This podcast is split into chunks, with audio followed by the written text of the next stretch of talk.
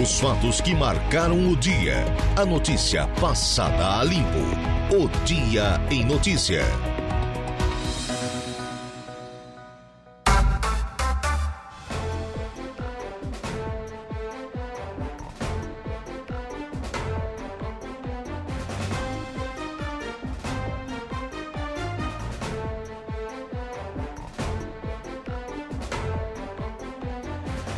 São 16 horas mais 14 minutos, 16 e 14, a hora é oficial de Brasília. Olá, boa tarde para você, nosso ouvinte da Rádio Araranguá 95.5 FM. Chegamos à tarde da sexta-feira. Tempo bom em Araranguá e região. Temperatura registrando 28 graus. Sexta-feira, 17 de março, ano da graça de 2023. Estamos começando agora mais um dia em notícias, sempre com o oferecimento de Angelone Araranguá. No Angelone é assim, todo dia é dia de super promoções, super ofertas para você. E Januário Máquinas, a força, a potência, confiabilidade, durabilidade e economia que a sua terra precisa estar tá lá na linha de produção, na linha de montagem da Januário Máquinas. Trabalhos técnicos de Eduardo Galdino. Eu me chamo Laura Alexandre e juntos vamos até às 19 horas. Bem, no programa de hoje converso com Vanir Zanata, presidente da Coperja, falando das ações da cooperativa e fazendo uma avaliação da colheita da safra do arroz. Também aqui no estúdio teremos a presença de Adriano Antunes Rodrigues, diretor-geral do campus Araranguá do Instituto Federal de Santa Catarina, o IFSC, que está completando 15 anos de atuação aqui em Araranguá. E ainda temos entrevista com a Evelise Menegaro, diretora do Departamento de Turismo de Turvo. Na pauta, o trabalho do Conselho Municipal de Turismo, Turvense, e a Festa do Colono, que está chegando com tudo lá na capital brasileira da mecanização agrícola. Além de tudo isso, tem a sua participação através dos nossos canais de contato tradicional, o telefone que mais é acionado, mais toca em Araranguá e região, 35240137. Ainda à sua inteira disposição, nosso WhatsApp o espaço também você pode interagir lá na nossa live do Facebook e no YouTube. Além de tudo isso, teremos a conversa do dia com Saulo Machado e Lucas Casagrande, a previsão do tempo com Ronaldo Coutinho, as ocorrências policiais com Jairo Silva, o momento esportivo com Dejair Inácio e a oração do Ângelos com o padre Daniel Zilli. A mesa está posta, o programa é esse, vamos ao nosso ofício que é o de informar. 16 e 17, aciona a câmera de número 2 aqui dos estúdios, junto com o microfone de número 13. Eduardo Galdino abre o cenário porque conversamos a partir desse momento com o presidente da Coperja, sempre nos prestigiando aqui aos ouvintes da Rádio Araranguá. Foi chamado, aceitou o convite e está aqui conosco. Presidente, Vanir Zanata, boa tarde. Boa tarde, Alaor. Boa tarde a todos os ouvintes da Rádio Araranguá. É a primeira vez que tu me pega aqui na, na, na rádio, mas me pega entre aspas, né? Mas a ideia é vir aqui dar uma conversada sobre a, a, o agro. Sim. Vamos assim falar, né? E eu jurava que já tinha conversado contigo aqui. Mas olha, vamos lá. Tá cristalino na minha mente. É, é. coisa do, do, cérebro. Mas, Vanir, a Copérgia realizou no, no, começo desse ano mais uma edição do seu Campo Agro Acelerador, que é pela primeira vez teve, teve três dias de duração no, nas suas novas instalações, lá agora ampliadas, quase 15 hectares, lá na localidade de Picadão, onde a Cooper já tem o seu campo demonstrativo. É uma série de atrações e foi sucesso, né? Com certeza, Laura, foi bastante uma surpresa boa que aconteceu no sábado, né? Que foi o terceiro dia.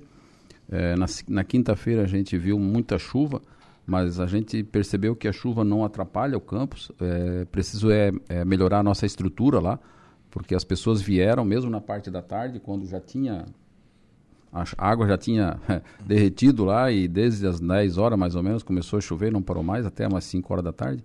Mas mesmo assim veio 400 pessoas na parte da tarde, então mostra que as pessoas querem participar. Mesmo com chuva, elas vieram ver. E por isso não, não, não, houve um atrapalho. Né? Na sexta-feira tudo certo, bastante gente. No sábado surpreendeu, muito mais gente do que o normal. É, gente é, da cidade, gente do campo, Mas a gente via que tinha muitos agricultores também no sábado visitando, querendo saber, querendo acompanhar.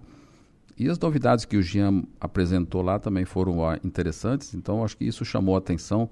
É, um falava para o outro e, e, a comunicação boca a boca e, e, o WhatsApp e tudo mais, aí as redes sociais, eu acho que ajudaram bastante e vieram é, mais de 6 mil pessoas então aí no nosso campo nesses três dias. A receita já era exitosa e agora foi aperfeiçoada, é isso? É isso mesmo, acho que foi melhorada e o ano que vem a gente já está preparado aí que vamos fazer né, os nossos 55 anos também da Coperja e já está marcada a data, 1, 2, 3 de fevereiro, então é, vamos preparando aí, já fomos lá na Expo Direto, eu e o Jean é, e mais um outro colega lá, o Leonardo, Leandro, para que a gente traga mais novidades e possa apresentar aqui para os nossos agricultores, associados e, e clientes aqui das cidades também, né, que podem ir lá ver, não é só para os associados, é, uma, é um evento aberto, é um evento que pode é, entrar qualquer pessoa, não paga nada, o estacionamento é gratuito. Então tudo isso facilita a vinda de todo mundo. Esse ano o estacionamento ficou pequeno, eu tenho que melhorar, a gente já sabe disso, vai ser melhorado para o ano que vem. Então a gente tem um, uma ideia de investir no, no, no campo para fazer dele um evento regional aí bastante interessante para toda a região, mas permanecer agrícola, né? É isso que a gente quer. Muito bem. Vanir, estamos na reta final da colheita da safra do arroz 2022-2023 aqui na nossa região. O arroz que é o carro-chefe da economia do extremo sul catarinense, de todo o sul, norte, nordeste do Rio Grande do Sul, enfim. E dá para fazer uma avaliação já? A, a, lavoura de arroz esse ano ninguém pode reclamar, vamos dizer assim, né? Porque os agricultores estão quem co conseguiu fazer um belo eh, manejo, colocou todos os produtos que precisava, mesmo mesmo nos preços que estavam, né? Na época do, do, da, do plantio, vamos dizer assim, em outubro, setembro do ano passado era muito caro e o pessoal ficou com medo e começou a comprar o preço do adubo a 300 reais, 280, 250 reais, mas colocaram. Esse ano eles não estão arrependidos estão colhendo uma safra perto de 200 por hectare, muita gente Era falando... um grande dilema do agricultor, né? Comprar ou não os insumos naquele preço que estava, né? É isso mesmo, é, é porque realmente ficava caro, quatro sacos de, arroz, de, adubo, de arroz por um de adubo, né? E estava fora da, da realidade, então é isso que dava, que deixava todo mundo, até nós também, né, Alor, ficávamos apreensivos com isso. Será que nós vamos conseguir pagar lá na frente esse custo, né? É, mas a produtividade mostrou que esse ano que está boa, a qualidade do arroz está bom. Então a colheita está na faixa, acredito aqui na nossa região, né, nas 50%, 60% já, ou um pouco mais ou um pouco menos de 60% colhido, é, já tudo guardado. Houve algumas avariações aí com, do, com relação à a, a, tempestade que houve naquele, naquele sábado, né, que Justamente. passou aqui pelo Rincão, e, pelo Rincão, desculpa, pelo Arroio do Silva, e também acabou deitando arroz. É, no, em Tubarão também houve uma, um, um, acamamento bastante forte de arroz, mas isso é, é localizado e não tem como segurar o clima, né? Não dá para fazer uma safra perfeita, né? Isso mesmo, mas a perfeição na produtividade os agricultores conseguiram. São profissionais que estão aí mostrando que dá para fazer e temos que melhorar ainda mais. Tem variedades, né? A Laura vindo aí. É, a Epagre mesmo vai lançar uma variedade agora em junho, chamada Dueto, que eles prometem aí 15 toneladas por hectare. Isso é 300 sacos. 15 toneladas por hectare. E aí, é isso. E aí a gente fica bastante apreensivo. O pessoal virando a, as terras de arroz para milho, de arroz para soja, mas não vai faltar arroz na mesa de ninguém, porque a produtividade, as terras de arroz vão ficar as melhores, vamos dizer assim, para o arroz. As terras que são melhores para soja, vai ter que ir para soja. É assim que foi aqui, na, aqui nas areias aí que a gente chama, estão é, descobrindo as areias para soja, está produzindo soja, está produzindo trigo, está produzindo. Então acho que isso é que nos deixa contentes aí, né? Porque a agricultura não para, agricultura, o agro não para, a agricultura está pesquisando sempre. E nós temos que trazer, através do campo agroacelerador, essas novidades aí. É por isso que o nosso campo de inverno já está marcado também, a Laura, é dia 10 de agosto. E vamos fazer o pessoal aí é, começar a trabalhar de pouquinho em pouquinho, água mole em pedra dura, tanto bate Sim. até que o pessoal consegue entender que precisa colocar uma cobertura no solo, ou então colocar trigo, colocar aveia, colocar algo que a gente possa usar nas rações aí, né? E é isso que a gente pretende fazer agora para frente. Não tem limite essa questão da produtividade do arroz, porque até outro dia era 40, 50 sacas, né? Quando iniciou o Provarses aqui na nossa região, 40, 50 sacas por hectare. Quando se chegou a 200, minha nossa, 200 sacas por hectare, agora é. você já está me falando 300. Isso mesmo, 300 em casa, porque tem uma, um pesquisador da é, é, Valmir Menezes, lá do Rio Grande do Sul, que anunciou na nossa inauguração da UBS do Rio Grande do Sul, Santo Antônio da Patrulha, ele tem uma variedade de 400 sacos. Todo mundo ficou abismado, fora da realidade, mas a gente não pode duvidar. Sim. porque é isso que tu fala. É, até quando a gente conseguiria fazer, né? Até quanto, qual o volume, né? Então, uh, não sei. Acho que vai ser possível chegar a 400 sacos por hectare, sim. Maneiro, você falou das novidades do campo agroacelerador, na sua versão de verão, agora com três dias, e na versão de inverno, que vai se realizar pela segunda vez em 2023, no dia 10 de agosto, né? Sim. Novidades. E a Coperja, quais são as suas novidades para 2023? O que, que vem por aí? É, a Coperja Supermercado, a Coperja Sementes, também o, o postos de combustível, enfim, toda a gama de produtos, o raio de atuação da cooperativa. É, é um ano que a gente está com bastante é, com o pé atrás, vamos dizer assim, não só nós, todos os empresários. Esse aí, receio assim. não passou ainda, Vanir? Ainda não, a gente não tem uma segurança, estamos instáveis ainda com relação à economia, o Brasil, né? E a gente acredita que isso deva se firmar aí em, em, no transitado do ano de 2023. Mas a gente não parou, né? A gente adquiriu aquela unidade do Maranhão, temos lá até pessoal agora arrumando, recebemos arroz já esse ano lá, mas queremos melhorar ainda mais aquela unidade, é, fazer um recebimento de arroz, mas levar arroz do sul para lá para vender. Já estamos é, com representantes na região e com isso a gente consegue ver se a gente consegue ajudar aquele pessoal também a desenvolver um pouco mais. Aqui na região a gente a, a nossa a, objetivo, os nossos é, que foi aprovado aí, que foram que passaram na nossa Assembleia, são mais três lojas agropecuárias na região. Opa! Já Santa Catarina e Rio Grande do Sul. É, temos aí, a, estamos é, fazendo com que os, a nossa semente lá do Rio Grande do Sul não, mas também. Mas peraí, vai ter que dizer onde serão essas lojas, ou não, não dá para entregar ainda? Não, não, já está tudo, tudo localizado, né? Em 13 de maio, aqui em Santa Catarina. Terra da Lemoda. É, né? via mão e Eldorado do Sul, no Rio Grande do Sul. Se nada mais acontecer, né, vamos dizer assim, é nessas três localidades. E aí, com as lojas agropecuárias, o raio de atuação aumenta consideravelmente, né? Isso mesmo. Chegando nosso... até Viamão, é 3 de maio. É isso aí, a nossa, a nossa condição de atendimento, né, vai ter mais um vendedor externo junto com essa loja, vai ter mais então um consultor que a gente chama hoje, então, é isso, isso faz com que a gente aumente a nossa responsabilidade, a nossa condição, os nossos, nossas vendas, a nossa é, atendimento aí aos, aos agricultores, não necessariamente só os associados, mas queremos que se associem também, que entendam o objetivo de um sistema cooperativo, que é juntos que a gente fica mais forte, né, Laura? É juntos que a gente trabalha, é, e o cooperativismo é isso. Eu acho que tem que ficar cada vez pensar em, em, em, crescer, porque senão ó, os outros vão crescer em roda de nós e a gente fica mais pequeno, vai ser engolido por alguém. Você falava na estrutura também é, da, da questão das sementes. Então, a semente esse ano a gente com, é, inaugurou lá em Santo Antônio da Patrulha. É, vamos fazer semente de soja lá, um volume até considerado de semente de soja no, no litoral. A soja que já é, é, adaptada, vamos dizer assim, à nossa região aqui. É, arroz e soja vai ser feito de semente lá. Estamos recebendo milho lá também, é, em, em, Santo Antônio, mas a, a unidade de, de, melhor unidade que nós temos hoje de beneficiamento de semente então vai ser lá em Santo Antônio. E a segunda, nós temos uma já aqui em Jacinto Machado, né, fazendo semente de arroz e o ano passado foi feito soja também, mas é, ela não, não a melhor que temos lá para soja é a do Rio Grande do Sul, é mais nova, foi preparada para isso. Por que isso, né? Porque o arroz ele parece que tem um limite de, de sementes, né? A gente faz aí Cada sementeira, gente, Santa Catarina já tem um, um, volume de sementeiras de arroz e Rio Grande do Sul, e isso não tem movimentado muito mais o volume de sementes. Já supre a demanda.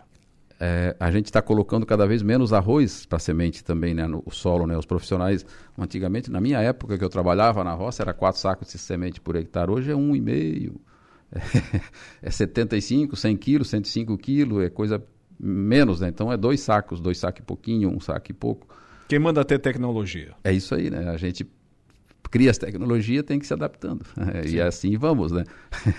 não tem outro jeito. Mas a ideia não termina aí, né, Laura? A ideia é continuar crescendo. A gente está adquirindo alguns terrenos meio que é, é, pontuais, assim, né? Em Cachoeira do Sul, em, ali em Sentinela do Sul.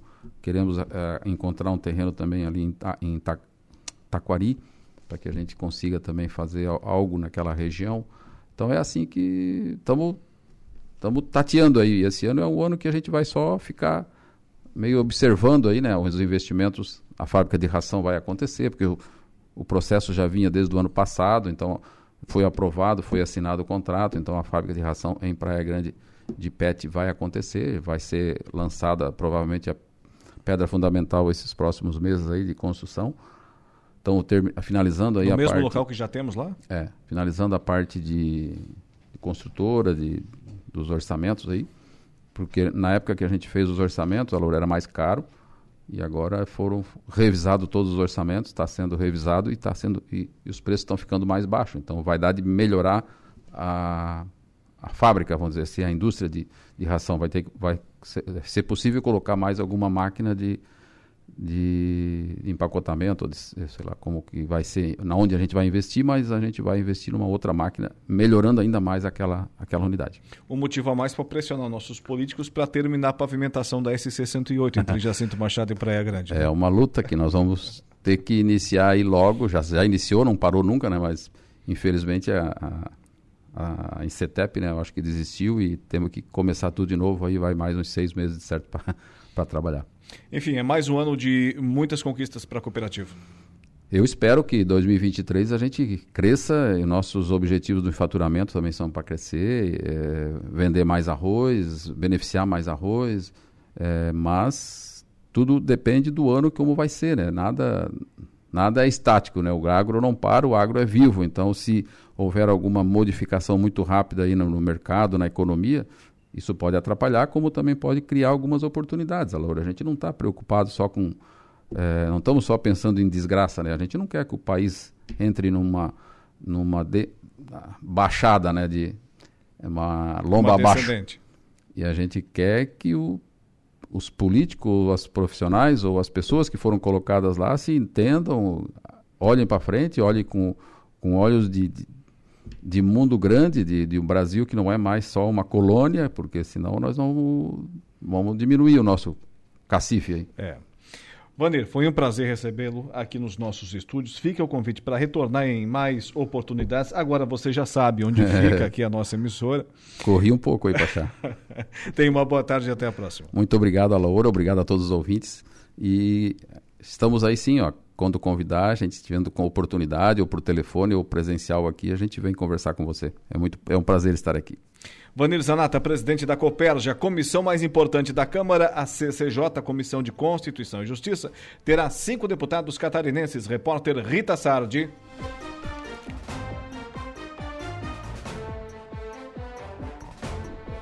A Comissão de Constituição e Justiça é considerada a mais importante da Câmara dos Deputados, por onde passam todos os projetos em análise na casa. O deputado Rui Falcão, do PT de São Paulo, foi eleito presidente do colegiado. Parlamentares catarinenses vão ocupar cinco cadeiras na CCJ três titulares, as deputadas do PL Caroline Ditone e Júlia Zanata e o deputado Jorge Gueten, também do PL. Dois deputados de Santa Catarina serão suplentes. Gilson Marques, do Novo, que foi titular nos últimos quatro anos de mandato, e a recém-eleita Ana Paula Lima, do PT. Jorge Gueten, em seu primeiro mandato como deputado federal, disse que se sente honrado pela indicação. Eu estou muito feliz, muito satisfeito. Também é uma responsabilidade muito grande, né? Não só nas comissões, no parlamento, no Congresso, mas também com Santa Catarina e com o país. E no primeiro, primeiro ano já estar à frente,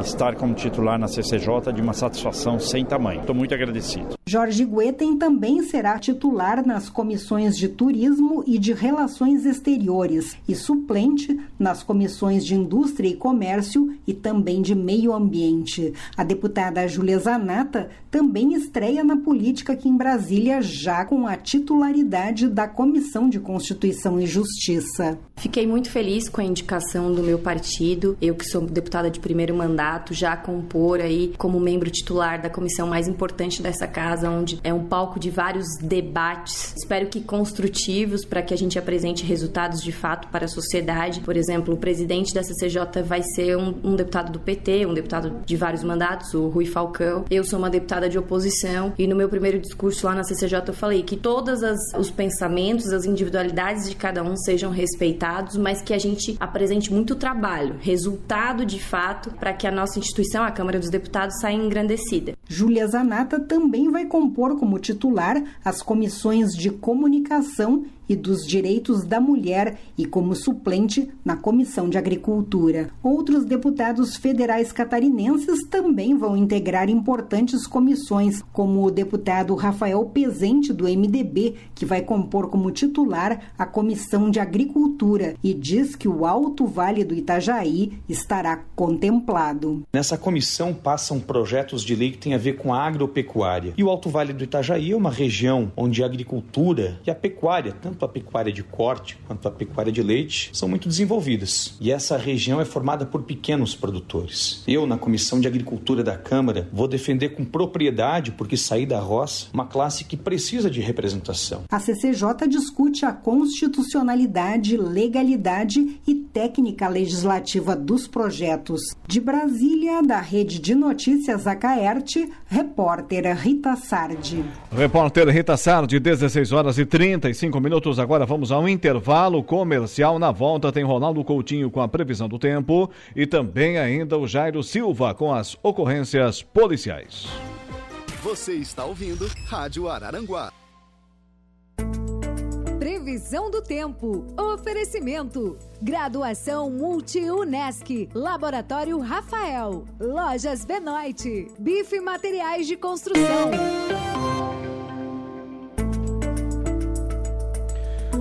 Agora são 16 horas e 44 minutos. Ô Ronaldo Coutinho, onde é que foram parar aquelas mudanças do clima, do tempo, da temperatura? Chove, sol, tempo nublado. Onde é que foi parar tudo aquilo, Coutinho? Que tempo bom, faz aí duas, três semanas, não chove mais, temperatura sempre na casa dos 27, 28 graus. Tá ficando meio chato esse negócio, Ronaldo Coutinho. Boa tarde. Boa tarde não está assim duas, três semanas, né? Vocês tiveram chuva aí é. no dia 13, 12, 11. A outra só não está chovendo do dia 14 para cá, só quatro dias. É, parece uma eternidade. Não é tão tanto assim. Esse mês, não fosse aquela chuvarada que deu ali no dia 3, 4 e 6, estaria bem abaixo da média. Tu vê, é um mês que está acima da média a chuva, mas a chuva se concentrou 80% em três dias. Então é aí que está. Do dia 7 até agora praticamente não choveu, sendo que se for considerar nada de chuva, do dia 9 até o dia 17, ou seja, quase 10 dias já que não choveu quase nada na região.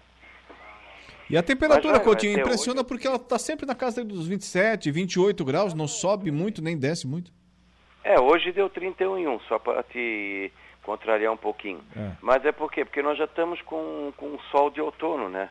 O sol já está praticamente é 50% da intensidade que ele tem em janeiro. Hum. E isso é um dos motivos também que já é mais difícil formar nuvens de trovada, né? Aquelas trovadas de verão. Então fica bem mais difícil nesse sentido. E aí acaba o quê? Acaba tendo aí essa, essa condição de, de tempo é, com, com calor, mas chega a ameaçar formar nuvens de trovada e depois acaba é, parando, não, não, não dando continuidade, que é o que vem acontecendo nos últimos quatro dias. Até ameaça, mas não, se, não vem para cima de vocês. Hoje, de novo, hoje ameaçou alguns pontinhos ali do costão da serra, ó, deixa eu pegar aqui, até tem algumas coisinhas, até próximo de Arananguá tem uma nebulosidade um pouquinho maior, mas já se desmanchou uma boa parte. E pelo visto é outro dia que dificilmente vai ter chuva. Amanhã, domingo, segunda também.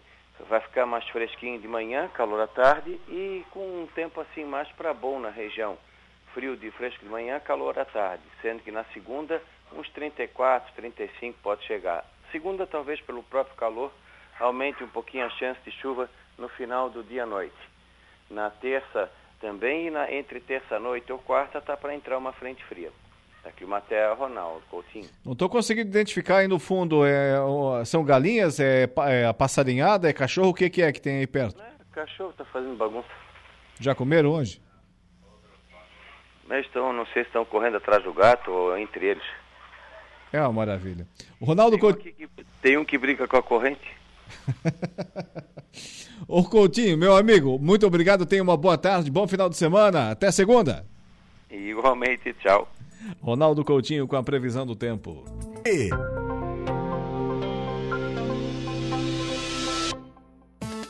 Polícia. Oferecimento. Unifique. A tecnologia nos conecta. Autoelétrica RF Araranguá e Estruturaço. Loja de gesso acartonado.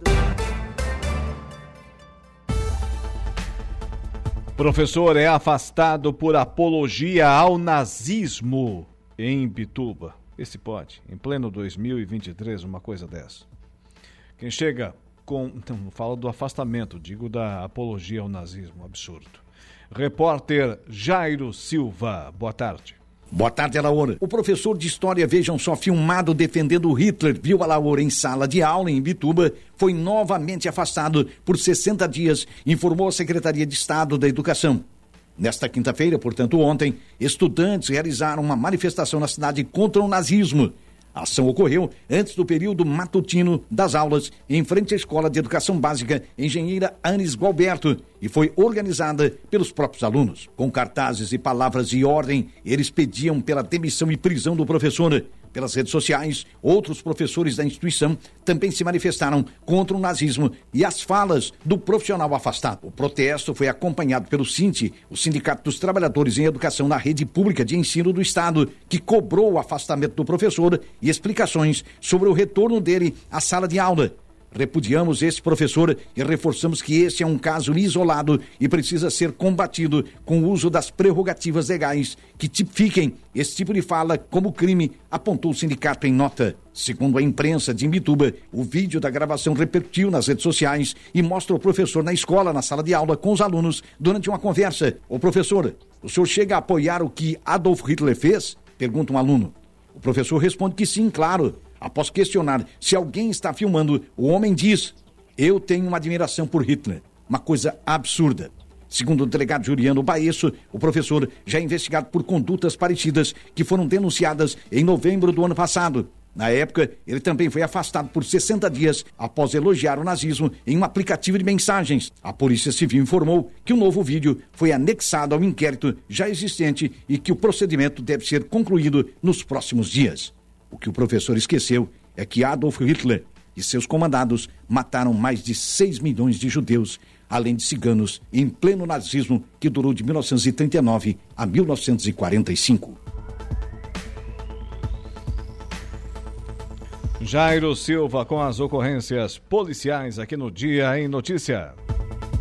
Atenção gesseiros, montadores e construtores. Agora Araranguá tem loja de gesso acartonado drywall, especializada em toda a linha de materiais a seco. Gesso acartonado, perfis, guias, tabica, massas, fitas e placas cimentícias. Uma loja mais próxima de você. Ligue e solicite orçamento. SAP 992093364. Entregamos na sua obra. Loja Estruturaço, gesso acartonado, drywall e steel frame. Modernidade e economia economia na construção civil. Pavilhão Azul na entrada do Distrito Industrial. BR-101 em Araranguá. Fone Zap 99209-3364. Agora está fácil ter a Unifique na sua casa. São 500 mega de internet, fibra óptica, mais Unifique Play com 50% de desconto nas três primeiras mensalidades. E você ainda recebe a instalação grátis. Essa promoção é válida somente para pessoa física. Oferta exclusiva para sua região e por tempo limitado. Então corre para a loja Unifique mais próxima ou chame no WhatsApp 47 3380 0800. A notícia passada a limpo. O Dia em Notícia. 16 horas e 53 minutos. Potência, durabilidade, economia e a confiança em uma marca que atravessou décadas e continentes. Esses são os tratores da linha JP, líder de vendas e de resultados para o empreendedor do agronegócio. São 25 anos de uma empresa construída pelo empenho e obstinação de uma família, colaboradores e clientes. Januário Máquinas, a força que a sua terra precisa. No Angelone Araranguá, todo dia é dia. Quem faz conta faz feira no Angelone não escolhe o dia porque lá todo dia é dia. Quem economiza para valer passa no açougue do Angelone e sem escolher o dia porque na feira, no açougue em todos os corredores você encontra o melhor preço na gôndola e as ofertas mais imbatíveis da região. Baixe o aplicativo e abasteça.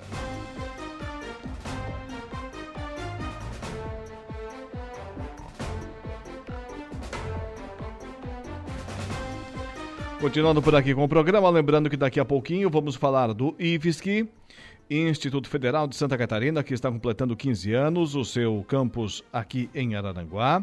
E ainda também teremos para Copersuca, desde 1964, o Agro em Notícia. Agora, Companhia de Gás do Estado é contemplada com certificado de neutralização de emissões de carbono mais de um milhão, aliás, mais de 1.084,53 toneladas de CO2 foram neutralizadas através do plantio de 11.660 mudas de árvores em municípios de Santa Catarina. Repórter Carol Denardi. A Companhia de Gás de Santa Catarina foi certificada neste ano com o selo Carbono OK pela neutralização das emissões de carbono em 2019 e 2020. Mais de 1.084 toneladas de carbono das atividades da SC Gás foram neutralizadas através do plantio de 11.660 mudas de espécies nativas da Mata Atlântica em Jaguaruna, Laguna, Forquilinhas e Florianópolis. Os municípios forneceram áreas aptas para o plantio, onde as espécies plantadas deverão permanecer sem corte por um período mínimo de 20 anos. E assim garantem o alcance dos objetivos da neutralização através do aprisionamento do carbono na estrutura vegetal. O técnico de gás natural da SC Gás, Leandro Coelho Pereira, explica o significado e a importância do projeto de neutralização de carbono. O projeto de compensação ambiental ambiental da S Gás é um projeto praticamente de participação público-privado, né, ao qual a S Gás faz a captação de recursos, é, contrata uma empresa específica para realizar o plantio de mudas de árvores, para fazer a compensação praticamente como se fosse um crédito de carbono é, produzido pela própria companhia. O projeto, ele, a S Gás utiliza-se aí de uma participação junto com as prefeituras e municípios atendidos pela S Gás e realiza né, o plantio de inúmeras mudas de árvores de diversas espécies, no sentido aí para garantir aí a compensação ambiental do volume de dióxido de carbono produzido pela companhia. A neutralização de carbono é um esforço para se obter um balanço entre emissões e absorções de gases do efeito estufa, causadores das mudanças climáticas. Leandro Pereira diz que a neutralização de CO2 vem de todos os insumos e produtos que a SC Gás possa vir a consumir ou gerar. Por exemplo, o dióxido de carbono produzido nas frotas de veículos a gás é contabilizado como emissões. O próprio gás natural, né, como ele é um gás ao qual ele tem uma característica de efeito estufa, a dispersão dele na atmosfera também gera essa produção de dióxido de carbono equivalente. E com isso, a gás consegue consolidar todas essas informações e estabelece ali um parâmetro, o volume de dióxido de carbono produzido em toda a sua cadeia produtiva. O programa de gestão ambiental da Companhia de Gás Catarinense é constante, em vista de reduzir ainda mais a emissão de carbono. Ele é um programa contínuo, né? nosso programa de gestão ambiental ele é revisto anualmente e a intenção é justamente fazer as compensações né, de tudo que se produz de dióxido de carbono, de gases de efeito estufa nesse período. A intenção, obviamente, é cada vez reduzir mais esse volume, né, na intenção de causar o mínimo impacto existente aí para a atmosfera e também para o meio ambiente como um todo. De Florianópolis, da Rede de Notícias AK Laerte, Carol Denardi. Repórter Carol Denardi, 16 horas e 59 minutos. Agora vamos ao intervalo comercial. Mas antes dele tem Igor Klaus com a notícia da hora. Olá, Alaor, e voltamos com a notícia que China volta a enfrentar surto de peste suína. Notícia da hora. Oferecimento: Giasse Supermercados, Laboratório Bioanálises, Civelto Centro de Inspeções Veicular, Clínica de Olhos São José, Lojas Colombo. E Rodrigues Ótica e Joalheria. Várias regiões da China enfrentam surtos de peste suína africana, que pode atingir até 100% de mortalidade entre os animais que, entre 2018 e 2019, devastou a produção de carne do país. 18 das 31 regiões administrativas chinesas registraram recentemente novos casos da doença. Para a Organização Mundial da Saúde Animal, não existe atualmente vacina eficaz contra a peste suína africana. O Sohu informou que a China está em desenvolvimento um tipo de vacina que, no entanto, não estará disponível antes do fim do ano. A peste suína africana é uma doença hemorrágica altamente contagiosa, que pode matar porcos e javalis nos primeiros 10 dias após contraírem a infecção. Eu sou Igor Claus e este foi o Notícia da Hora.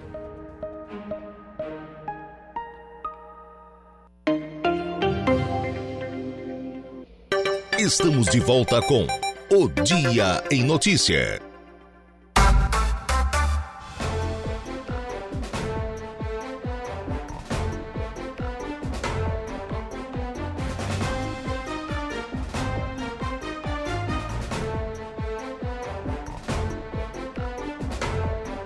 17 horas e 13 minutos, 17 e 13. Estamos de volta com o Dia em Notícias, sempre agradecendo e muito a sua audiência. Presta atenção no recado. Aplicativo Angelone é um novo jeito de você encher o carrinho. É bem simples, baixe o aplicativo, se cadastre, acesse o canal Promoções, ative as ofertas exclusivas de sua preferência e pronto.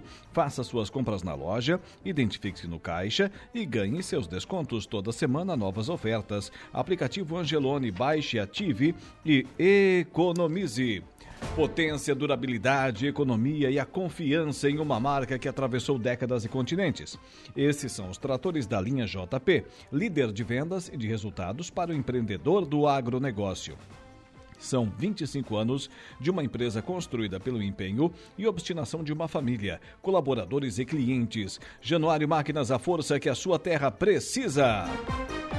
Agora converso com Adriano Antunes Rodrigues, diretor-geral do campus Araranguá do Instituto Federal de Santa Catarina, o nosso IFSC, que está completando 15 anos de atuação aqui na cidade das Avenidas e, por consequência, em toda a região. E também ainda teremos, temos já aqui nos estúdios a presença da Fabiana Fernandes, diretora de Ensino, Pesquisa e Extensão.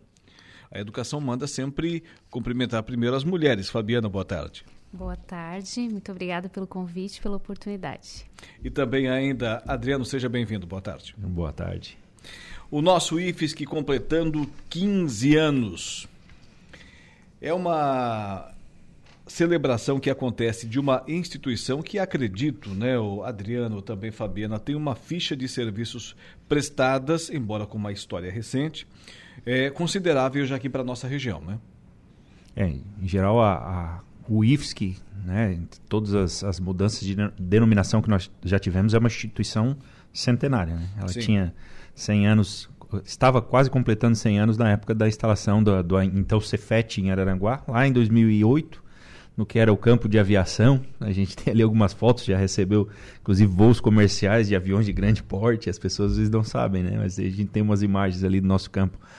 E, então nós nos instalamos aqui de 2008 para cá e nós temos aqui uma história muito boa na cidade de, de formação, é, de qualidade, de impacto orçamentário dentro do, do, do PIB da cidade. Então é, é uma história bem, bem bonita, bem legal e a gente quer estar tá ressaltando essa história né, ao longo dos próximos dias, né, principalmente na semana que vem, quando a gente vai ter algumas atividades aí. Muito bem. O Instituto Federal completando 15 anos aqui em Araranguá, né? E para marcar data tão importante para a educação pública na região, estão sendo programadas atividades envolvendo a comunidade acadêmica e um jantar para reunir aqueles que vivenciaram alguma parte dessa história. É isso, Fabiano? Isso mesmo. É, semana que vem nós temos algumas atividades no campus, né? Começaremos na terça-feira, dia 21. Uh, vamos fazer apresentações musicais, declamações. Os nossos alunos vão participar conosco e vamos comemorar, fazer uma certa festa ali com eles. Né? Nós temos atividades dia 21, dia 22 e dia 23 no campus com os alunos, no horário do intervalo, fazer um intervalo estendido, né? para que a gente possa ter a aula daquele dia, mas também fazer essa comemoração que é tão importante com os servidores, com os alunos, com toda a nossa comunidade. Dias 21, 22 e 23. 23 o IFSC tá, ele faz aniversário dia 25, né? Exatamente. Completando aí seus 15 anos. É, e hoje, qual o tamanho da estrutura, o, o que temos em, em, em termos de é, professores, educadores, alunos, salas de aula, o que, que temos ali para quem não conhece ainda? Olha, nós temos uma, uma estrutura que é, é, é invejável para qualquer instituição pública ou privada, né? Nós temos laboratórios, nós temos mais de 30 laboratórios hoje no campus. Temos laboratórios de têxtil, vestuário, costura, modelagem, soldagem, soldagem é, é, em CNC, né? Então, sim, nós temos laboratórios de alta tecnologia. Alguns ali são laboratórios que custaram milhões de reais.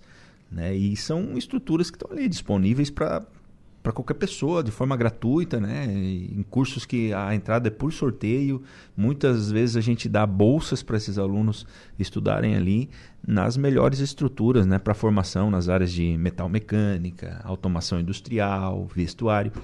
Então, a nossa área construída hoje é bem grande, nós contamos com uma quadra, esses mais de 30 laboratórios, mais de 10 salas de aula, né, todo um, um espaço administrativo também. É, então, assim, a, a, estrutura realmente é boa. Nós temos cerca de 110 funcionários é, é, concursados, né, efetivos. Né? 110 e, é um contingente e tanto. É um contingente e tanto. E nós, aproximadamente 110 entre técnicos administrativos e docentes. Cerca de 65 docentes ali e uns 50, quase 50 técnicos administrativos e temos mais uns 20 servidores terceirizados, né, que são de empresas de prestação de serviço, de vigilância, portaria, né, limpeza, manutenção é, predial.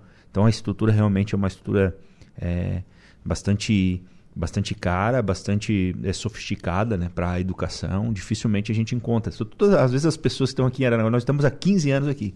Às vezes tem pessoas que nos visitam aqui pela primeira vez este ano, ano passado. Não conhece, aqui, nossa, não sabe. Uhum tem, existe isso em Araranguá, as pessoas nem, nem imaginam, né? Então é muito interessante. A gente tem um laboratório têxtil que a gente gosta de, de, de apresentar, é o primeiro que fica né, na nossa entrada, a gente vai lá, mostra, é uma, parece uma fábrica assim, então nós temos alguns alguns teares ali, né, que são equipamentos de, de, centenas de milhares de reais. E aí você vê, tem uma impressora de roupa ali, então é uma máquina que imprime a roupa. Então assim, é as pessoas ficam impressionadas. É justamente isso, Fabiana, e também ainda aqui os nossos ouvintes é, da Rádio Araranguá e o Adriano. É, hoje, o, o IFSC ele possui cursos que, desde a sua criação, observaram as características da nossa economia, né? Exatamente. Observa-se o arranjo produtivo local. O têxtil, a soldagem. Exatamente. Tá? Nós temos os cursos é, integrados, né, que são os, o ensino médio e técnico. Hoje nós temos o técnico produção de moda integrado, nós temos o eletromecânica e o vestuário, né, que são esses cursos em que o aluno faz o ensino médio e o curso técnico. Nós temos somente os cursos técnicos, que são os nossos subsequentes. Nós temos cursos de automação, mecânica, o produção de moda e o têxtil. E temos os cursos superiores, nós temos a licenciatura em física e o design de moda e ainda temos a especialização em Educação, Educação científica, científica, e matemática. Obrigada. e o mercado e o mercado tem captado esses profissionais formados no IFSC? Nós temos, ah, inclusive agora para as comemorações dos 15 anos, a gente gravou alguns vídeos com alguns ex-alunos aí, hum. que, que são os nossos, alguns cases de sucesso, ah, digamos assim. E tem muita história bacana, a gente vê os alunos tanto trabalhando nas empresas locais, abrindo as suas próprias empresas, seguindo na docência. Ah, isso é fundamental para a nossa economia. Temos muitos exemplos bem interessantes. Bastante gente trabalhando, bastante gente empreendendo e bastante gente seguindo estudos, né? Então, nossos alunos ali que fizeram um curso de eletromecânica, vão lá fazer engenharia de energia, vão fazer engenharia, é, engenharia ambiental, vão fazer engenharia química. Eles saem daqui vão fazer cursos que tem áreas relacionadas assim, no, arranjo, no, no, no itinerário formativo. Né? Uh, então, assim, o mercado tem absorvido de uma forma geral e, e, o, e o, itinerário formativo também tem absorvido né, na faculdade e tudo mais. Agora eu pergunto para vocês o seguinte: a nossa região está valorizando o IFSC como tem de ser? Ou ainda falta um pouquinho os alunos uh, conhecerem mais a estrutura, o poder público também contribuir como pode fazer? Está acontecendo essa relação ou dá para melhorar um pouquinho? Dá para melhorar, né? Sempre dá para melhorar, né? Acho que a relação da, da, da comunidade e do, e do, do poder público instituído com a educação sempre dá para melhorar. Então o IFSC não é diferente disso, né? A procura por parte dos alunos? Ah, a gente tem uma procura muito boa assim, no, no no nosso integrado, tá? Ali a gente tem que aplicar prova de tão grande a procura, então a gente faz um exame de seleção e nós temos aí a procura nos demais cursos. É, acaba que nós temos algumas dificuldades, às vezes, de, de continuar com esse aluno. A gente tem muitos alunos que trabalham e tem as suas dificuldades pessoais, mas a gente faz assim de tudo, trabalha bastante com uma equipe para manter o aluno ali, né? Como o Adriano já falou, com bolsas e com auxílios, né? Que façam com que ele se mantenha ali, né? Mas é, a gente tem bastante procura sim, mas poderia ter mais ainda, né? É, os nossos integrados têm bastante. É. A, a, os, curso, a, os cursos superiores, alguns têm bastante, outros, a gente tem fases onde a procura acaba sendo um pouco maior, outras fases diminuem um pouco. Esse curso novo que nós abrimos, técnico em automação industrial, começou com uma procura muito alta. Nós temos um curso técnico. É a bola da vez a questão da automação. Cada é. vez mais faltando mão de obra, Exatamente. não só aqui na nossa região, no país e no mundo todo, e muito empresário procurando essa questão da automação. Atenção, moçada, se liguem na automação. Isso, nós, nós temos o curso de mecânica com foco em, em manutenção industrial que é também muito, muitíssimo importante, todo o contexto né, da, da, da do, produtivo na indústria, por assim, eh, por assim dizer, é, precisa muito desses profissionais. Né? O cara que sabe soldar, que sabe usinar, que sabe resolver problema, que consegue desenvolver, às vezes, até tecnologias dentro do processo produtivo. E já tem o técnico em automação, que é uma, um outro patamar, uma outra, um outro foco, que também, cada vez mais a indústria, cada vez mais os setores de serviço têm demandado dessas pessoas e por isso que a gente está de olho nesse nicho, nesse mercado e na capacidade que nós temos de formar as pessoas procurando ofertar esses cursos. Falando em formação, tempo de, do, de conclusão do curso. Isso varia bastante de curso para curso. Inclusive, tem os cursos FIX, que a gente acabou não falando, né? Que são os cursos de curta duração. Pois não, fique à vontade. Formação inicial e continuada. Hoje nós temos um de espanhol, né? nós temos de soldador, temos de tecelão, temos vários... Costura, costura com, em parceria com a Prefeitura de Sombrio. Temos um de informática em parceria com o CASE de Criciúma. Então, a gente tem vários cursos de curta duração e esses cursos a gente está sempre trocando, né? A gente já tem uma ideia aí de uns novos cursos para o segundo semestre, então a gente vai analisando uh, o que é necessário, a gente reformula os nossos cursos, como o Adriano falou, automação e mecânica começaram agora, a gente tinha o eletromecânica, então a gente vai trocando os cursos técnicos, um ano e meio, dois anos, depende do curso, os superiores, três anos e meio, quatro anos, depende do curso, o integrado, três anos, então depende um pouco de cada de cada curso que se São procura. cursos rápidos que deixam o, o, o aluno, deixam o, o educando o futuro profissional pronto, né? Já formamos vários eletricistas aqui, por exemplo, em instalações elétricas, não só nos cursos de eletromecânica. Né? Então, são cursos rápidos e, e por, através desse curso rápido você Depois conhece a instituição. o telefone de, de, alguns deles, porque eu estou procurando faz tempo lá para minha reforma. Com certeza. E, e, não só eu, muita gente procurando e não encontro esse tipo de profissional, porque a demanda está impressionante. É grande. Então tá, gente. Teremos é, as comemorações do nosso IFSC 15 anos, né? 15 anos aqui em Araranguá. A história que começou lá em 25 de março de 2008. Na semana que antecede, haverá uma série de atividades de integração, apresentações culturais, exposições sobre a história, envolvendo os estudantes de todos os níveis de ensino oferecidos pelo campus Araranguá.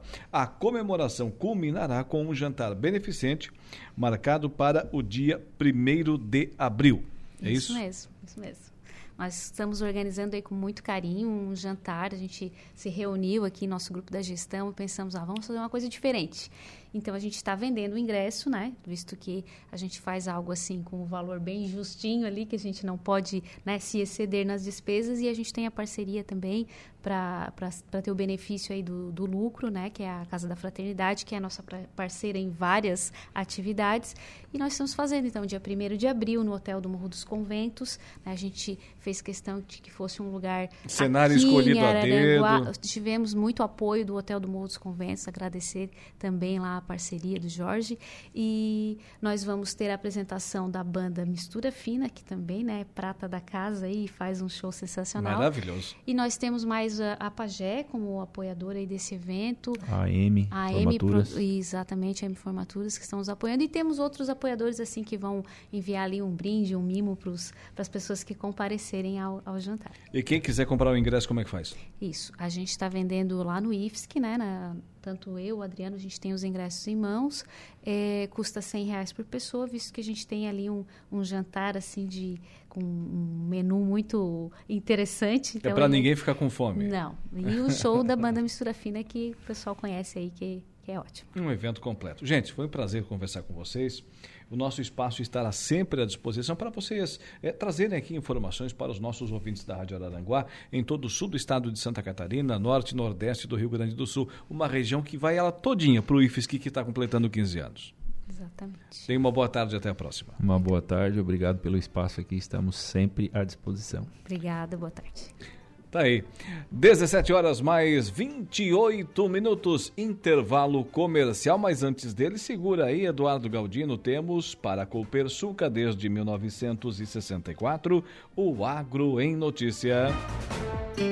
O Agro em Notícia. Oferecimento. Copersuca. Há 57 anos cooperando com muito sucesso.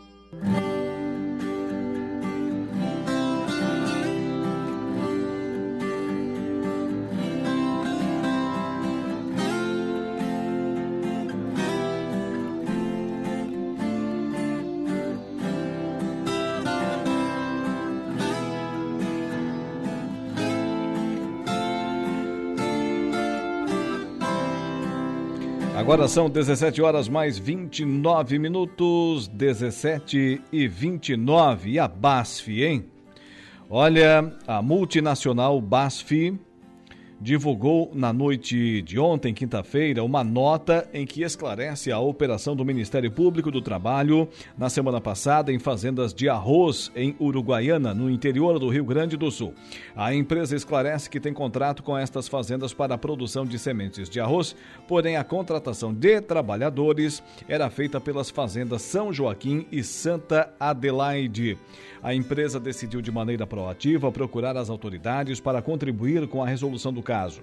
A BASF segue exigências de contratação de fornecedores e subcontratados que incluem, entre outras medidas, que as empresas contratadas estejam de acordo com a lei trabalhista e sejam rigorosas no respeito aos direitos humanos. A empresa não medirá esforços para solucionar a situação, contribuir com as autoridades e atuar para assegurar condições adequadas de trabalho trabalho, segurança e bem-estar de trabalhadores terceirizados e subcontratados por todos os seus prestadores de serviços, diz um trecho da nota. O Agro em Notícia tem o oferecimento da Copersulca com seu sistema democrático de gestão. Nossas decisões sempre levam em conta a opinião e o desejo dos nossos associados. Realizamos assembleias gerais ordinárias em que todos os associados participam. Elegemos democraticamente os conselheiros de administração, conselheiros fiscais e membros dos comitês educativos. Nessas assembleias anuais, informamos todas as ações do ano e convidamos a todos para uma deliberação cooperativa sobre os resultados e planos futuros. Desde 1960, 64. Essa é a Copersuca.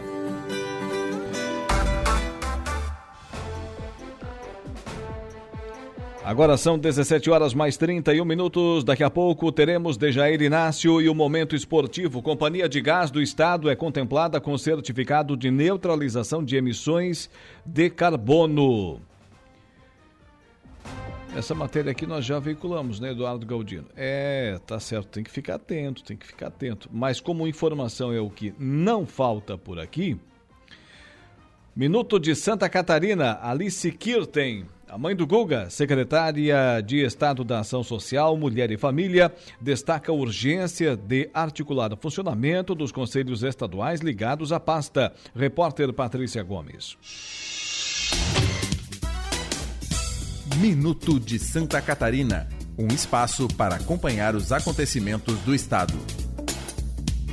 Olá, ouvintes. Aqui é a Patrícia Gomes. Seguindo neste mês de março, o mês das mulheres, o nosso propósito de destacar o trabalho de mulheres na vida pública, vamos ouvir nesta edição Alice Kirten, assistente social que já foi voluntária em mais de uma dezena de instituições e ajudou a fundar o Instituto Guga Kirten. Alice Kirten assumiu o comando da Secretaria de Estado da Ação Social, Mulher e Família em janeiro, a convite do governador Jorginho Melo, e ela destaca que o profissionalismo deve falar mais alto no exercício do cargo. Olá, Patrícia e ouvintes. Pois é, eu acho que não posso me olhar como mulher ou como Alice em frente a esse desafio da secretaria. Eu tenho que me olhar como uma cidadã, uma profissional que assumiu um compromisso perante o Estado de dar conta de um trabalho que visa a assistência social, os direitos humanos, a habitação, enfim. Nós temos que olhar o nosso Estado, por exemplo, que tem uma série de situações a serem resolvidas, né? Estradas, educação, a saúde, todas estão em processo de desenvolvimento hoje, mas todas elas têm no pano de fundo o lado social das pessoas. Em menos de dois meses à frente da Secretaria de Ação Social, Mulher e Família, Alice Kirten diz já ter percebido que é preciso articular o funcionamento dos conselhos estaduais para que verbas que necessariamente passam por eles não sejam perdidas. Na secretaria nós temos 10 conselhos, da criança, adolescência, juventude, do idoso, da mulher, enfim, dos indígenas, né, da população negra, enfim. Eles têm que funcionar, porque todos eles têm um direta ou indiretamente um recurso a ser utilizado. E nós precisamos através desses conselhos fortalecer as entidades do estado que atendem a essas categorias. E só dessa forma forma, só fazendo o conselho funcionar, liberando os recursos que tem, estaduais e principalmente federais. É, então, esse é um, é um gargalo que a gente tem e é isso que a gente está se atendo bastante. Obviamente, a gente tem todo o nosso problema habitacional, nós temos toda a população indígena, né, as demarcações todas territoriais, que nós fazemos parte também. Temos aí muitos problemas com mão de obra infantil, né, com a criança ameaçada de morte. Então, a gente tem algumas frentes, assim, a Bolsa Família, mas temos muitas situações que a gente tem que realmente focar para que isso diminua e que a gente vá melhorando esses processos. E ficamos por aqui com o Minuto de Santa Catarina dessa semana. Até a próxima. 17 horas e 34 minutos, 26, faltando para as 5 horas da tarde, não para as 6, evidentemente. Agora, o nosso destino será o intervalo comercial e na volta tem ele, Dejair Inácio e o Momento Esportivo. Rádio Araranguá. A informação em primeiro lugar. 42 minutos, 17 42 Potência, durabilidade, economia e a confiança em uma marca que atravessou décadas e continentes. Esses são os tratores da linha JP, líder de vendas e de resultados para o empreendedor do agronegócio. São 25 anos de uma empresa construída pelo empenho e obstinação de uma família, colaboradores e clientes. Januário Máquinas, a força que a sua terra precisa. Você conhece o canal Promoção do Angelone? Em são ofertas exclusivas nas lojas para clientes do Clube Angelone. Toda semana são novas ofertas que você ativa no aplicativo e tem acesso ao identificar a sua compra no caixa. E no Angelone, todo dia é dia de super promoções, super ofertas para você. Agora, com Dejair Inácio, o Momento Esportivo.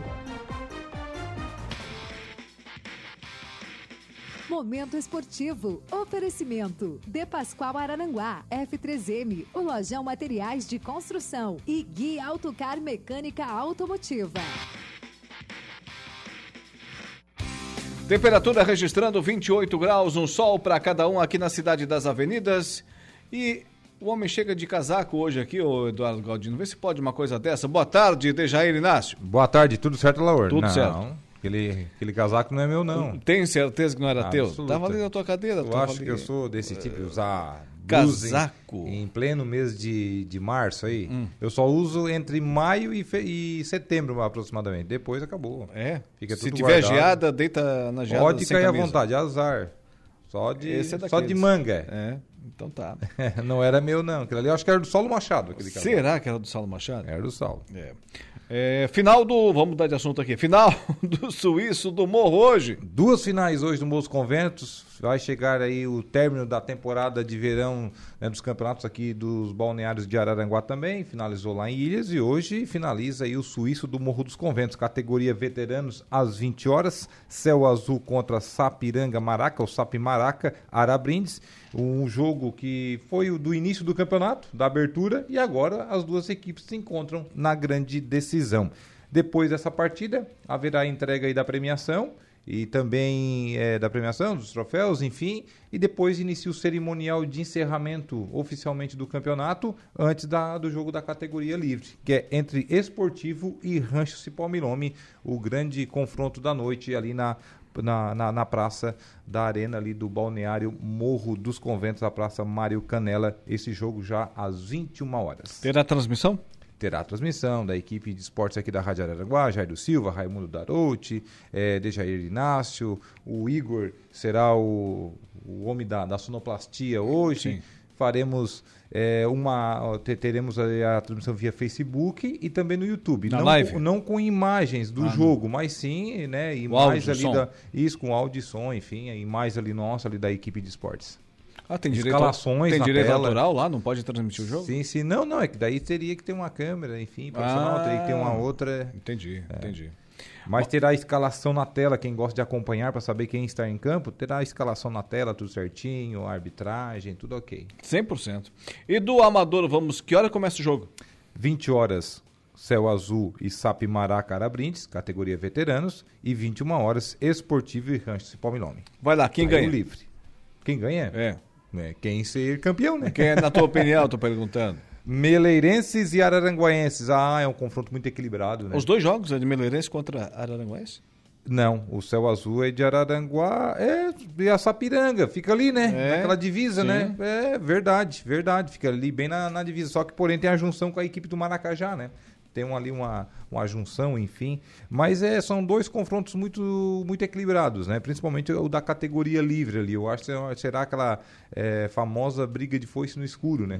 Porque as duas equipes fizeram campanhas semelhantes né?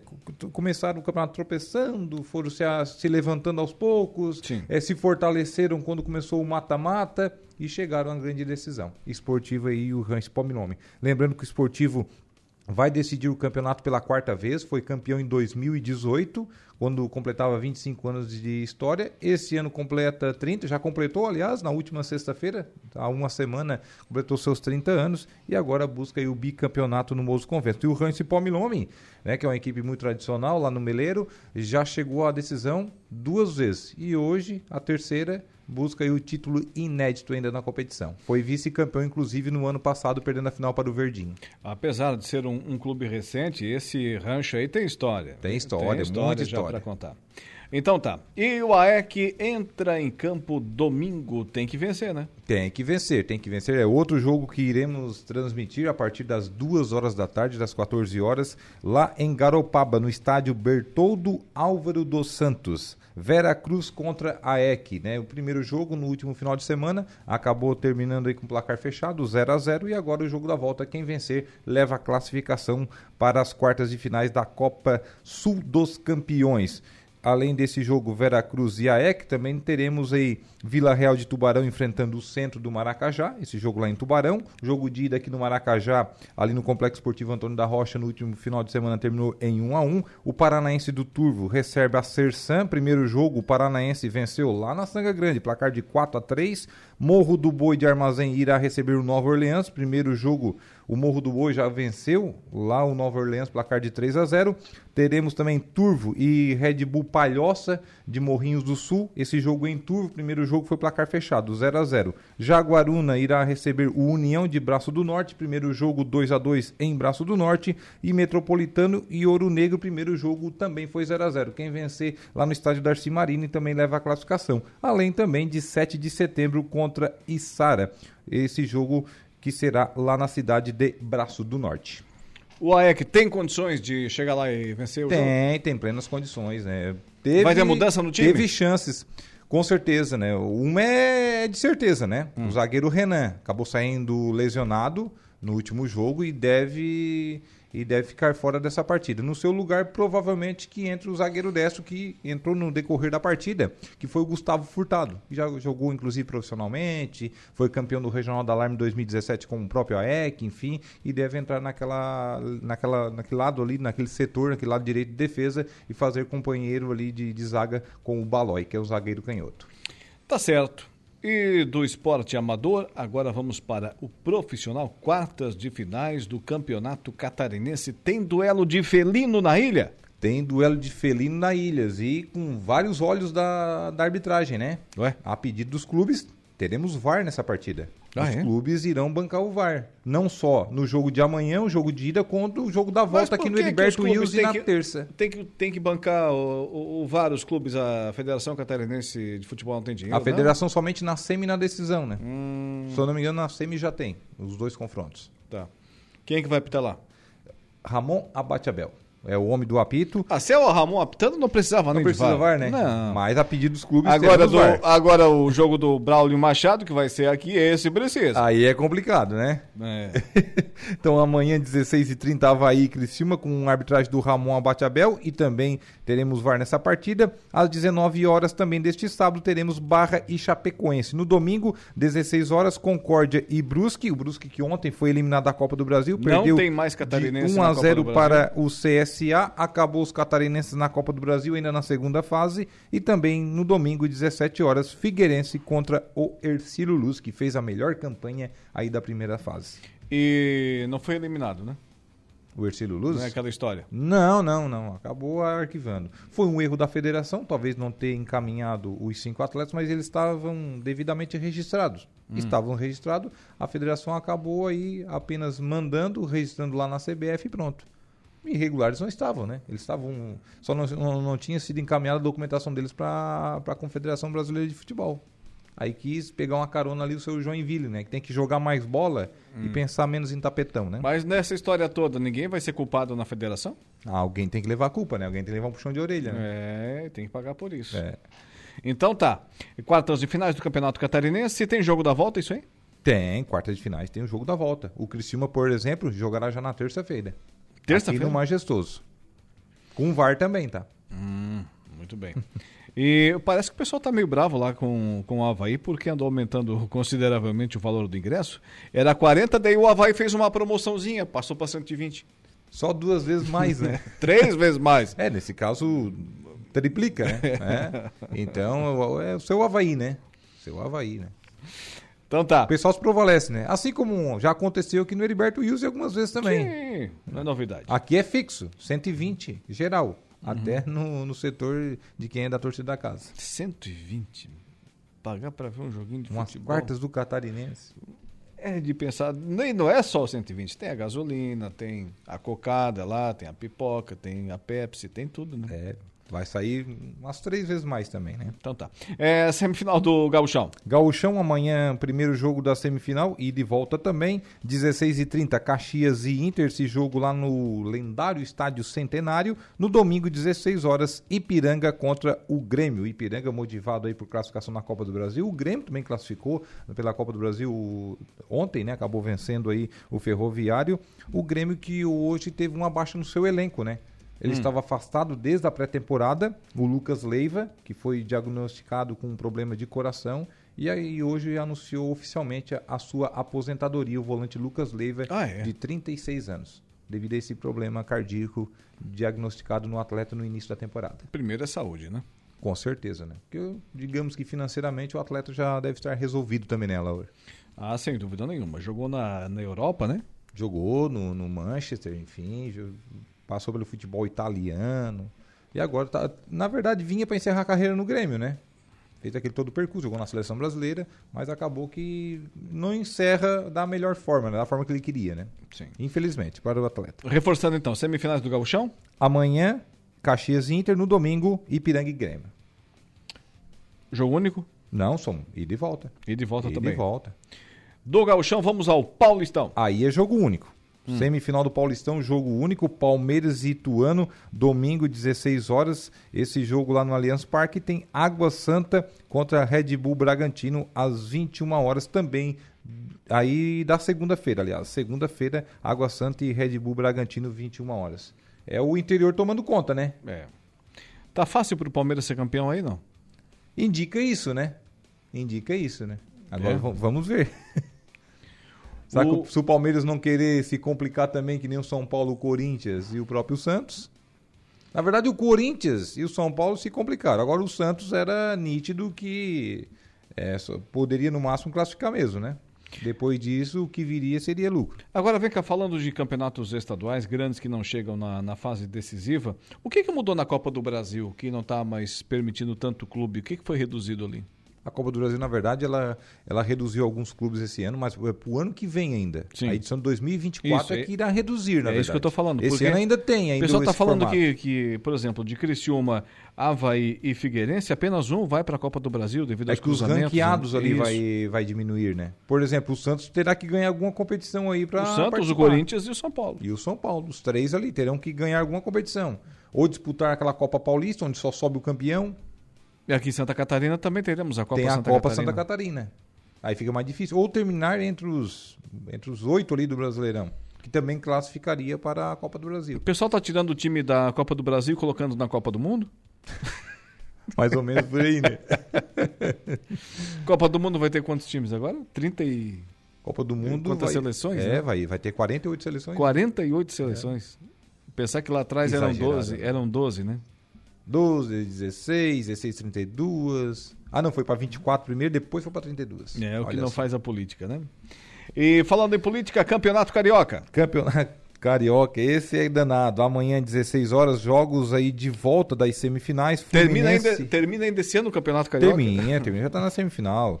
Amanhã, 16 horas, Fluminense Volta Redonda, jogo de ida, Volta Redonda 2 a 1 ou seja, o Voltaço joga pelo empate. No domingo, 18 horas, tem Vasco e Flamengo. Primeiro jogo, Flamengo 3 a 2 então o Flamengo também joga por um empate ou até mesmo uma derrota por um gol de diferença, assim como o Fluminense também joga por uma vitória por um gol de diferença. Lembrando que o Vasco ontem levou sapatada Pois na é, Copa do Brasil, é né? isso que eu ia perguntar. 0 a 0 no São Januário contra a equipe do ABC de Natal.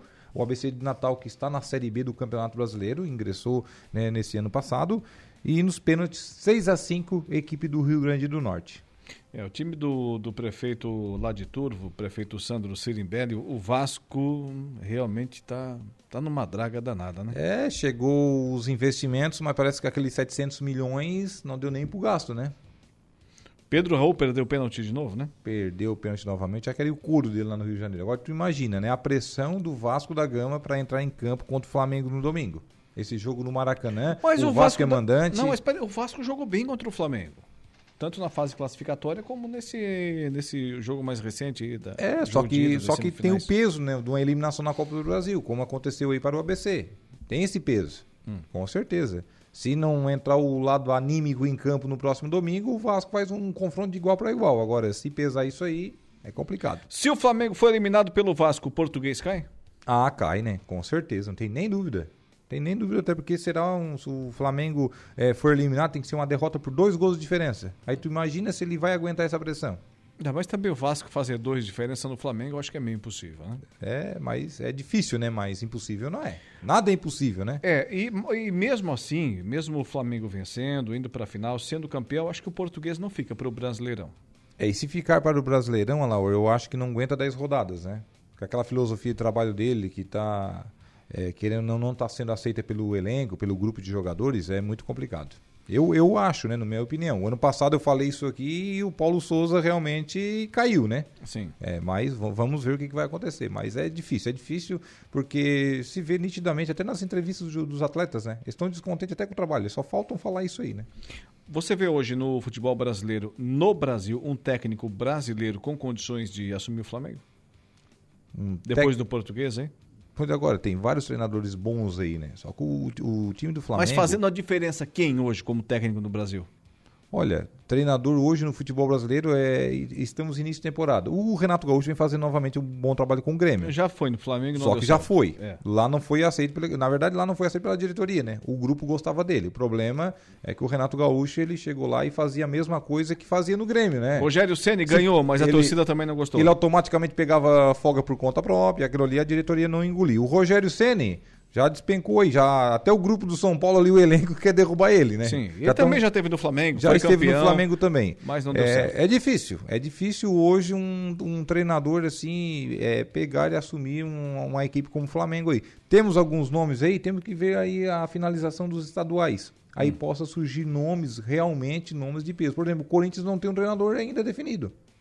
A torcida andou, andou, invadindo lá o centro de treinamento. E cobrando muito, né? Cobrando muito. Cobra, é, chama um monte de coisa para a diretoria, tá? que é o couro do, do, do, presidente lá, né? Enfim, tem, tem umas situações. Em geral, cada clube do futebol brasileiro hoje tem uma, uma certa crise. Ou é uma crise interna, Tem uma, uma crise, crise para chamar de sua. É, para chamar de sua. E realmente rotulada como sua, né? Ou é uma crise interna, de, de, diretoria, às vezes uma troca, aquela coisa política, hum. ou é elenco, ou é treinador, ou é a torcida que tá pegando o pé de alguém. E o teu time, Tem um probleminha. ninguém fala mais nada faz tempo, né? Ah, vai jogar amanhã, né? Também não ganha mais nada. É. Volta... Hora que ganhar a gente fala, né? Volta segunda-feira o neste mesmo horário. Ou ele, um pouquinho mais cedo, né? E hoje tem jornada esportiva. Hoje tem jornada esportiva, a partir das 20 horas e 40 minutos. Ao vivo do Morro dos Conventos e no domingo, né, a partir das duas da tarde, com plantão, Zé Domingos e tudo mais. Já passou parafina na, na, na prancha para levar para Imbituba, não? Não, rapaz, não vamos passar nem perto, na verdade, nem Imagina, Imbituba, deixa né? ele Inácio É Garopaba, surfando, é Garopaba. Surfando lá em Garopaba, lá. É. Hum? É o Medina. Dejair Medina. Um abraço, até segunda. Um abraço, até segunda. Agora vamos ao intervalo comercial, mas antes tem a oração do Ângelos com o padre Daniel Zilli. Você está ouvindo Rádio Araranguá. Momento de reflexão e fé. A hora do Ângelos. Olá, querido povo de Deus. Você que acompanha o Dia em Notícia, reze comigo a oração do Ângelos. Em nome do Pai, do Filho e do Espírito Santo. Amém. O anjo do Senhor anunciou Maria e ela concebeu do Espírito Santo. Ave Maria, cheia de graça, o Senhor é convosco. Bendita sois vós entre as mulheres, e bendito é o fruto do vosso ventre, Jesus. Santa Maria, Mãe de Deus, rogai por nós, pecadores, agora e na hora de nossa morte. Amém. Eis aqui a serva do Senhor. Faça-se em mim segundo a vossa palavra. Ave Maria, cheia de graça, o Senhor é convosco. Bendita sois vós entre as mulheres, e bendito é o fruto do vosso ventre, Jesus. Santa Maria, Mãe de Deus, rogai por nós, pecadores, agora e na hora de nossa morte. Amém. E o Verbo de Deus se fez carne e habitou entre nós Ave Maria, cheia de graça, o Senhor é convosco. Bendita sois vós entre as mulheres, e bendito é o fruto do vosso ventre, Jesus. Santa Maria, Mãe de Deus, rogai por nós, pecadores, agora e na hora de nossa morte. Amém. Rogai por nós, Santa Mãe de Deus, para que sejamos dignos das promessas de Cristo. Oremos. Infundi, Senhor, a vossa graça em nossos corações, para que, conhecendo pela anunciação do anjo a encarnação de vosso Filho bem-amado, cheguemos por sua paixão e cruz à glória da ressurreição. Por Cristo nosso Senhor. Amém. Glória ao Pai, ao Filho e ao Espírito Santo como era no princípio, agora e sempre. Amém. Que Deus os abençoe, proteja a sua família, em nome do Pai, do Filho e do Espírito Santo. Amém. Que Deus os abençoe e até amanhã, se Deus quiser. Você ouviu A Hora do Ângelos, direto da Paróquia Sagrada Família da Cidade Alta. Sim, estamos apresentando o Dia em Notícia aqui pela nossa Rádio Araranguá 95.5 FM, sempre com o oferecimento de Angelone Araranguá. No Angelone é assim, todo dia é dia de super promoções, super ofertas para você. E Januário Máquinas, a força, a potência que a sua terra precisa está lá na linha de produção da Januário Máquinas. O Miro Borba está lá com a gente na live do Facebook. Boa tarde, boa tarde, Miro. Obrigado pela audiência. O Valdeci Batista de Carvalho, boa tarde, amigão Alaor Alexandre, boa tarde, um ótimo final de semana, com muita saúde, paz e felicidades. Um forte abraço, fique com Deus. Para você também, Valdeci Batista de Carvalho, interagindo com a gente lá na live do Facebook. Agora são 18 horas e 14 minutos, 18 e 14.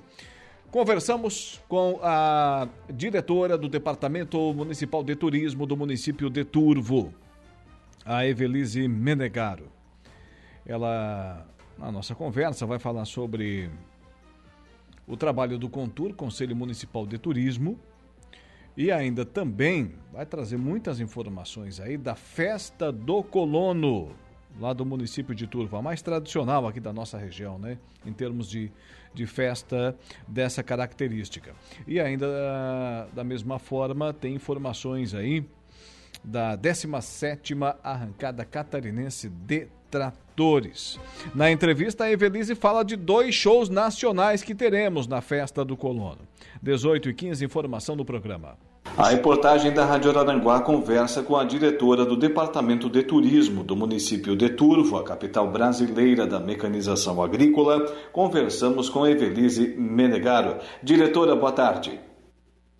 Boa tarde, Laura. É um prazer estar conversando contigo e todos os ouvintes da Rádio Araranguá. Muito bem, antes de falarmos da grande festa do colono, que depois de algum tempo vem com tudo por aí, após a pandemia, vamos iniciar a nossa conversa, diretora, falando do trabalho excepcional que o Conselho Municipal de Turismo, o CONTUR do município de Turvo, vem realizando. Fala um pouquinho dessa ação para os nossos ouvintes. Então, Laura, o ano passado a gente fez aquele trabalho com o Sebrae, que a gente finalizou um plano municipal de turismo, mas como eu, eu, eu ainda, eu como diretora, não fiquei totalmente satisfeita, eu fui, a gente foi atrás de uma nova parceria e a gente conseguiu com o Instituto Catarinense de Educação, o IFC ali de Sombrio, e nós estamos realizando então nesse ano, começou no final de 2022 e a gente é, final da semana passada, com, concluiu o trabalho de campo de todo um inventário turístico que está sendo feito, um levantamento dos atrativos, de toda da parte de serviços do município e que vai finalizar também com um, um novo plano municipal, com as ações, estratégias que vai complementar o, do seu, o que a gente trabalhou no Sebrae e a gente vai poder ter as novas metas para os próximos 10 anos aí de, do turismo do nosso município. E com certeza o conselho, nas reuniões que a gente tem, em tudo, aí é onde a gente trata e delibera as próximos, os próximos passos para ver onde a gente vai, onde a gente quer chegar, né? Porque sem planejamento a gente não consegue realizar as ações. Sim, sem dúvida nenhuma. Agora, a diretora, quem é que faz parte desse conselho?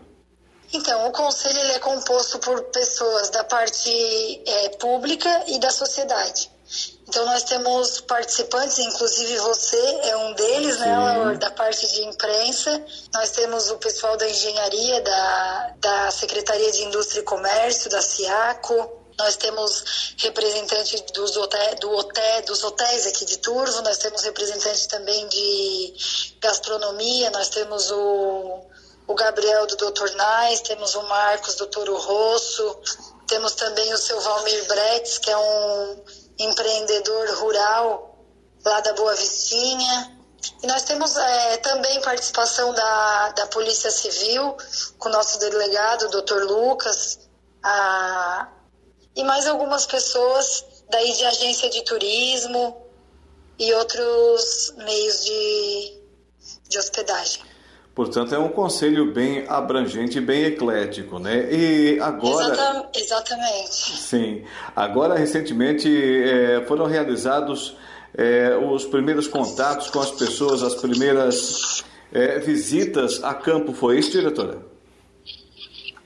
Isso. Nós saímos na sexta-feira, no período da tarde e da noite, e saímos durante o, o, o, dia do sábado, na semana passada, e nós fizemos diversas visitas. Foi um trabalho bem, bem puxado, cansativo, inclusive devido ao calor e essa saída de campo, a gente precisa fazer visita, precisa preencher uma ficha técnica que é enviada pelo Ministério do Turismo, Laura. Então, ela, ela cumpre vários requisitos para a gente ver o que já existe e alguma, algum outro empreendimento, algum outro ponto turístico que a gente possa vir a desenvolver.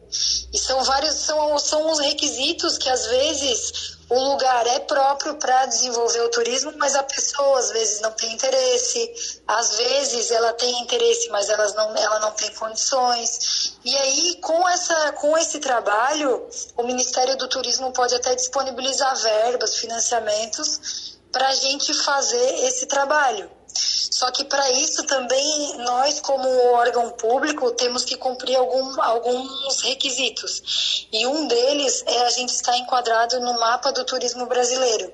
Que inclusive eu fiz essa atualização agora de 2000, referência a 2022, eu fiz agora. O ano passado a gente fez referente a 2021, né? E agora referente ao ano anterior.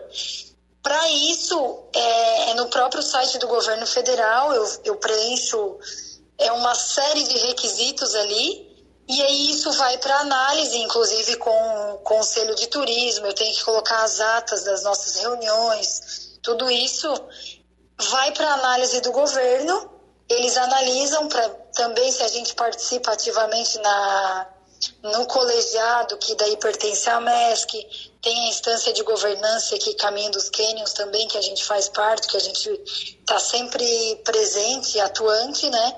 Para poder vir essas verbas, para a gente poder fazer esse, esse planejamento do turismo. Portanto, o Turvo está devidamente inserido no mapa do turismo brasileiro. Está sim. Graças a Deus conseguimos.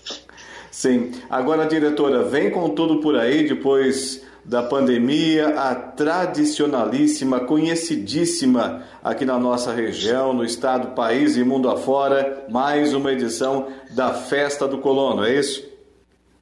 Isso aí, Laura, nós estaremos a, realizando a festa, já tem data, né, de 10 a 13 de agosto desse ano, vai ser no final de semana do Dia dos Pais e vai ter várias atrações, vai ser uma festa bem bacana.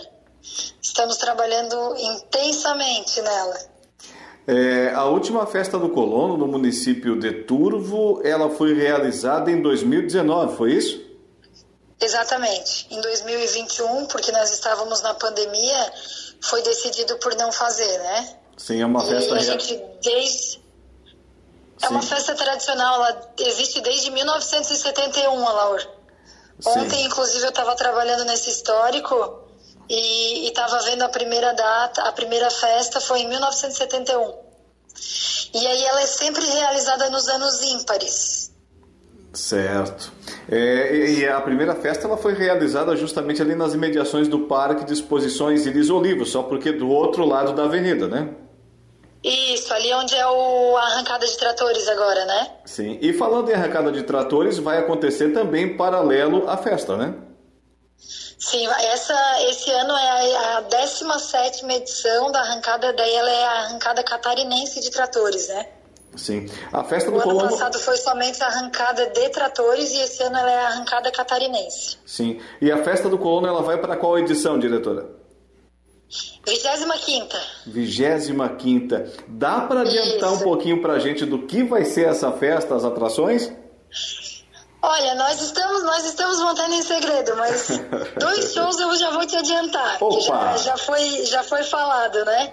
Que nós teremos o show do Marcos e Belucci na sexta-feira, dia 12, e Mato Grosso e Matias no sábado, dia 13 shows para trazer somente é esses shows aí somente este somente entre aspas né shows para trazer sem é. dúvida nenhuma um grande público juntamente com as demais atrações bem verdade ao Parque de Exposições Prefeito Iris Olivo, a, também ao Parque de Arrancadas, ainda ao Centro de Eventos Professora Iri Angeloni Carles, até porque Turvo tem uma série de equipamentos de, de grande porte, acomodações é, realmente exemplares na região para receber todo esse público, né, diretora?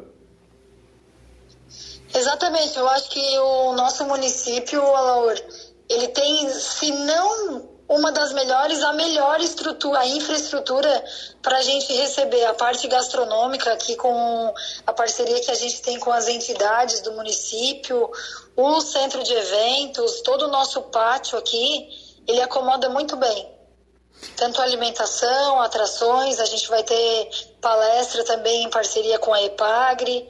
Eu acho que vai ser um evento bem, bem bacana e a gente está pensando em atrações não somente para, para negócios e, e para a parte ali de arrancada que a maioria dos homens gosta, mas para toda a família. A gente quer que, que possa aproveitar o pai, a mãe, os filhos, contemplar todos. Muito bem, maravilha. A programação da Rádio Araranguá está estará sempre à disposição aí dos amigos do município de Turvo, principalmente trazendo essas pautas positivas, propositivas, como é a festa do colono, como é a arrancada catarinense de tratores. Diretora do Departamento de Turismo, Evelise Menegaro, muito obrigado, estaremos sempre à disposição. Eu que agradeço, Laura, em nome da nossa administração, do Sandro e Osvaldo. Eu tenho sempre prazer de conversar com vocês e os ouvintes e a gente se coloca sempre à disposição.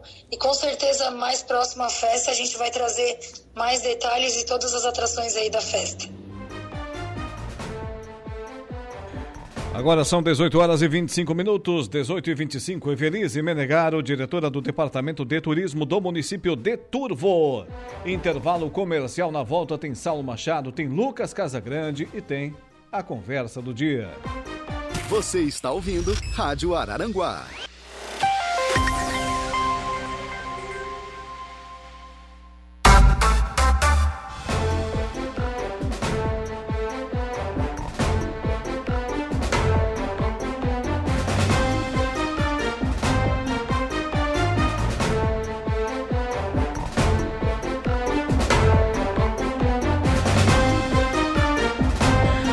18 horas e 31 minutos, estamos de volta com o nosso Dia em Notícia e sempre para Januário Máquinas, a força, a potência que a sua terra precisa está lá na Januário Máquinas e Angelone Arananguá. No Angelone é assim todo dia a dia de super promoções, super ofertas para você. Aciona a vinheta, Eduardo Galdino. Agora vamos com a conversa do dia.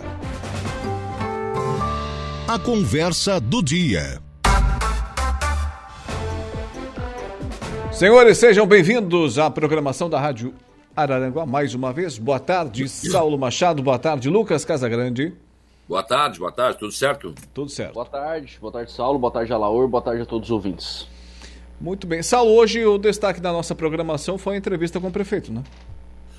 É, uma entrevista com o prefeito César César, né? Volta e meia o prefeito aparece para dar uma entrevista mais consistente, né? A respeito, prestar contas, como ele mesmo disse.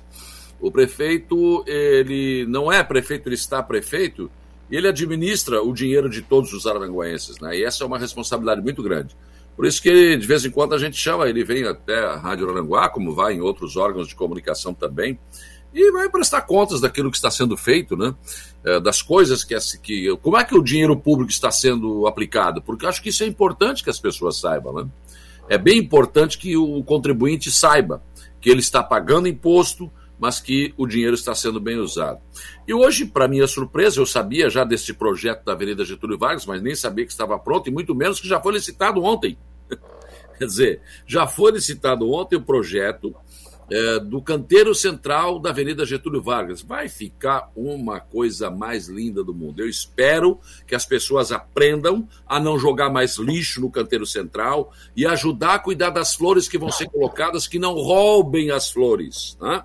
O canteiro central ele vai receber uma pista para caminhada e zigue-zague, não sei por que aquilo ali, mas enfim, mas é, né? e, a, e faz a, a, ela faz uma curva para a esquerda, aqui no, no cantinho vai ter um canteiro com flores, assim sucessivamente. E ipês amarelos ou roxos, enfim, ipês que serão plantados, já só foram plantados há algum tempo na avenida e vão fazer parte de uma paisagem espetacular. E aí, não sei se vocês notaram, mas não tem como não notar, o prefe... tudo que todo projeto que o prefeito César faz tem flor. Essa cidade vai ter flor por tudo que é lado. Eu disse, olha, Perguntei a ele, prefeito. Eu me lembro que a, a primeira vez que a cidade recebeu flores nos canteiros centrais e teve algum cuidado assim foi na primeira administração do ex-prefeito Primo Benegali. E aí eu me lembro que quando o Mariano assumiu depois da última administração do Primo, ele parou com isso, porque gastava algo em torno, naquela época, de 6 a 8 mil por mês. Porque não só colocar, tem que ter manutenção também, né? É, enfim, o prefeito me disse o seguinte: olha, as rótulas já estão todas aí com flores, estão bem cuidadas, eu não gastei um centavo. E não vou gastar na Getúlio Vargas também. Já, já recebeu, por exemplo, o, o Xande, né? Da, da, da Alto Fácil, disse: não, eu quero um canteiro daqueles para mim. Eu vou cuidar. E outros empresários estão fazendo isso. Então a cidade vai ficar bonita, florida, com mais um equipamento legal, importante para o lazer das pessoas e esse embelezamento não vai custar nada. Então, pô, é, é bem interessante isso. Só dá para ampliar isso aí, né? Para parada, parada, de ônibus, para as praças. Para tudo né? isso. Pra tem, tudo isso. tem propostas nesse sentido já há algum tempo. Né? É. E assim, ó, como as pessoas estão vendo que as coisas estão acontecendo, estão, estão aderindo. Estão aderindo. Mas hoje também ele falou sobre a questão da, da, da sai, sai, deixa ela participar aí. Aqui, vem cá, filha. É, não, ela, ela participa. Isso, tira o pai daí. Isso. Isso melhorou, daí. melhorou, consideravelmente a imagem. Melhorou. Eu tava, eu tava sozinho em casa até agora. E a porta, normalmente a porta fica fechada. E hoje a porta tava aberta, porque tá muito quente. Daí elas chegaram sem fazer barulho hoje. E aí, não tem problema. Tira o teu pai daí, fica você aí que ele não sabe nada. Para quem não, conhe... não a conhece, ô Lucas, apresente-a para os nossos Cara, ouvintes. Essa é, essa é a pequena Laura, né? Mas você sabe que os ouvintes já conhecem. Teve um, um, um período da, da história, né? Especialmente na pandemia, né? A gente começou a, até para cuidar da gente mesmo, a gente fazia os programas de casa. Em algumas oportunidades a Laura tava brincando e vazava um áudiozinho dela brincando, alguma coisa assim. Aí teve um dia que nós botamos, não, vamos botar na live aqui. Aí a Cristiane arrumou ela e tal. Daí ela foi, ela já apareceu na live, não é a primeira vez. Ah, já tá famosa já. Já, não, isso aqui já. ela, ela vai lá na rádio e já tem que gravar. Que linda, linda, linda, linda, linda. Dá tchau, filha. Tchau. Ah, agora vai lá brincar com a mamãe, tá? Pronto. Vai, vai, deixa para trabalhar agora. Show de bola. Então, uh, seguindo aqui com essa questão, ele falou também da Iraci Luquina, que agora vai começar a segunda parte, né? E aí ela vai subir em direção da Getúlio Vargas para cima. E aí tem aquela subida e depois vai chegar até lá Amaro Pereira. E aí vai ser feita uma obra que é preciso fazer faz muito tempo e ninguém nunca meteu a mão. Olha, faz tempo já, olha que eu pergunto para tudo que é prefeito, é, para o primo na época, para o Sandro, para o Mariano que entrou, que voltou, que foi. E é, vamos ter que fazer, vamos ter que fazer, ninguém meteu a mão. Vai começar agora. Então, vamos colocar uma galeria ali pelo centro, ela vai passar porque hoje, cara, os, os, tubos eles chegam ali, fazem uma curva e passam embaixo daquele posto ali, que era o ex-posto Alberi, hoje é do. Hoje Beto, é... Beto, Beto Risoto. Beto Risoto. E passa embaixo do Abimar.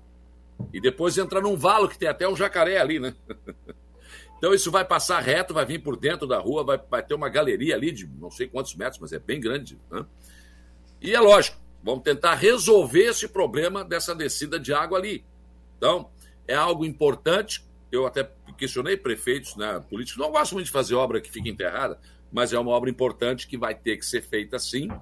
E claro, vai causar um transtorno que eu não sei nem como é que as pessoas vão andar na cidade.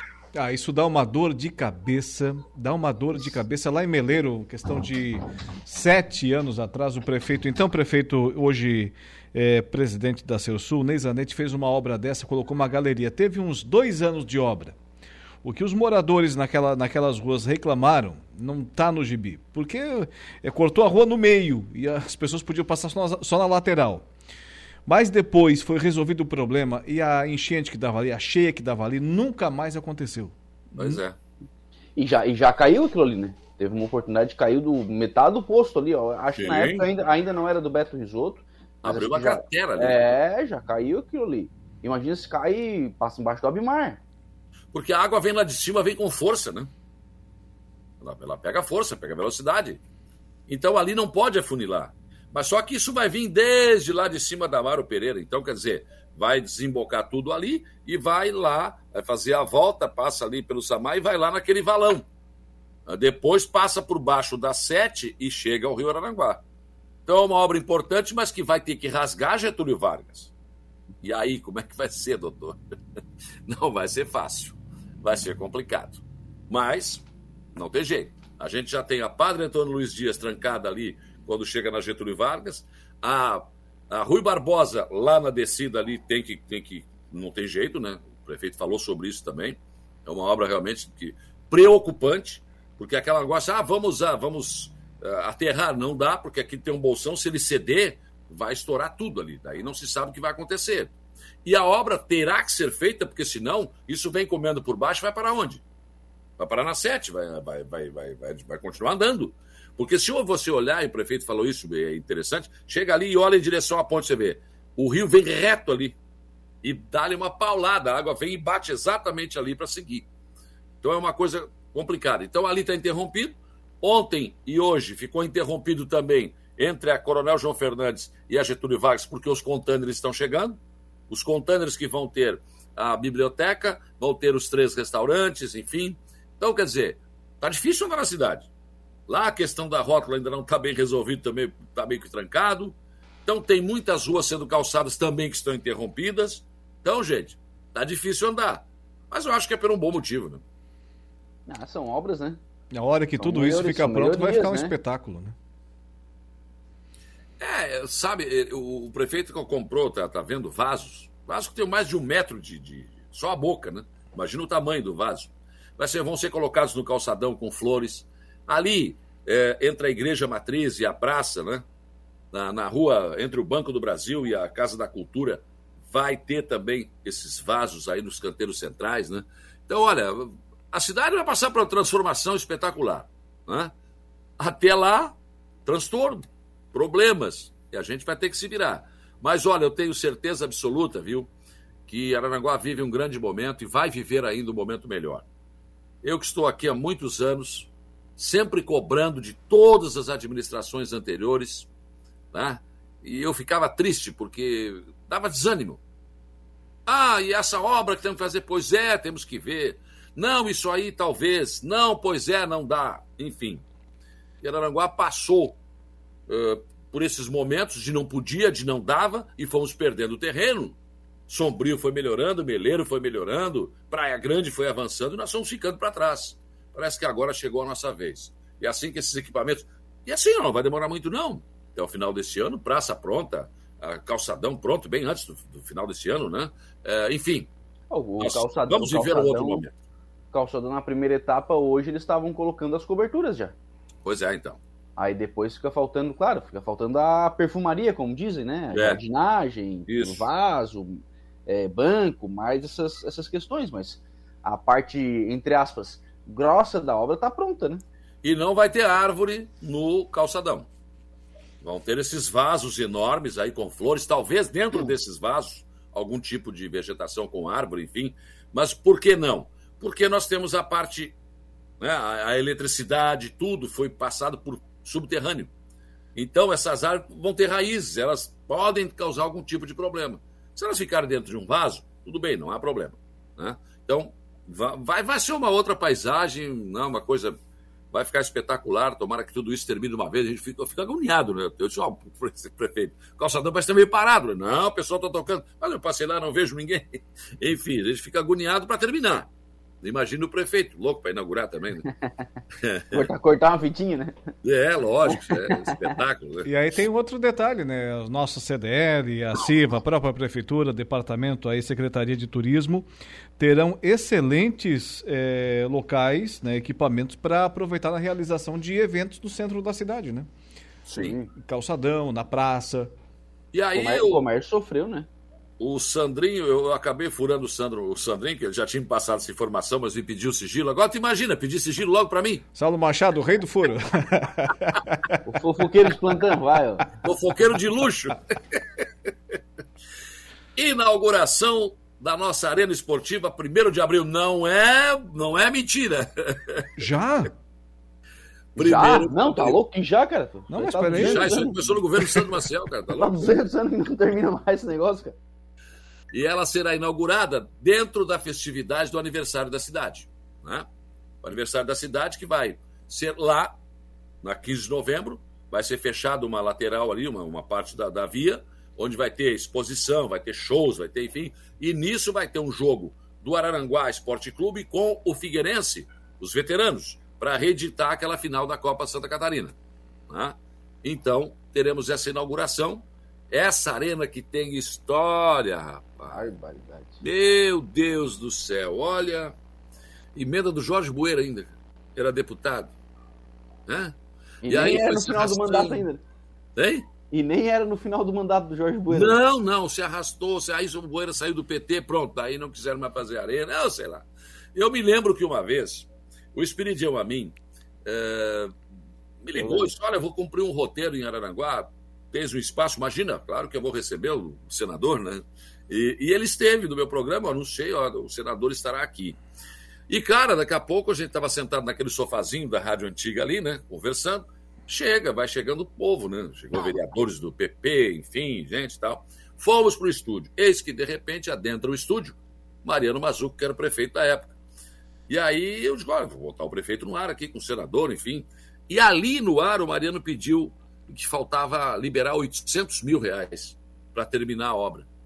E o Amin assumiu o compromisso ali, no ar, na Rádio Aranguá. Vou, vou buscar isso. E conseguiu. Liberou esses 800. Mas não adiantou. Não terminaram. então veio se arrastando, veio se arrastando. Só para contar uma história, não quero colocar culpa em ninguém, nada disso. Eu estou fazendo uma narrativa aqui do que aconteceu, porque eu sou testemunho ocular da história, então eu posso falar de cadeira, né?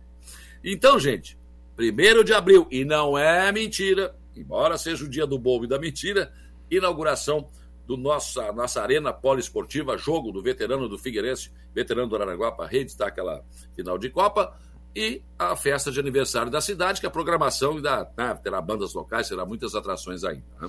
Agora não tem desculpa para o AEC voltar ao cenário futebolístico de Santa Catarina, né? Eu se acho a, difícil. Se a espera era pelo estádio, tá aí. Não, Não, tá louco. A, a inscrição da, da, da federação era 200 pau, cara, tá louco? Mas não é só isso, Lucas. O futebol tá muito caro. Pergunta quanto é que gasta o turvo lá para fazer um time para jogar, na- Ah. jogar o amador. Aí tu bota isso no profissional, assina a carteira de todo mundo. Quem é que vai assumir um negócio desse? E hoje a prefeitura não pode mais botar dinheiro em time de futebol. Então qualquer perna de pau aí tá ganhando 50 contos, 50 pau por mês. Quem é que arca com essa folha? Não, não é fácil, não. Profissional hoje não é muito fácil, não. É bem complicado de manter. Mas só em você estar num estádio, que a Rádio Aranguá, inclusive, terá sua cabine lá, né? Vamos colocar a cabine direitinho, Rádio Aranguá, enfim.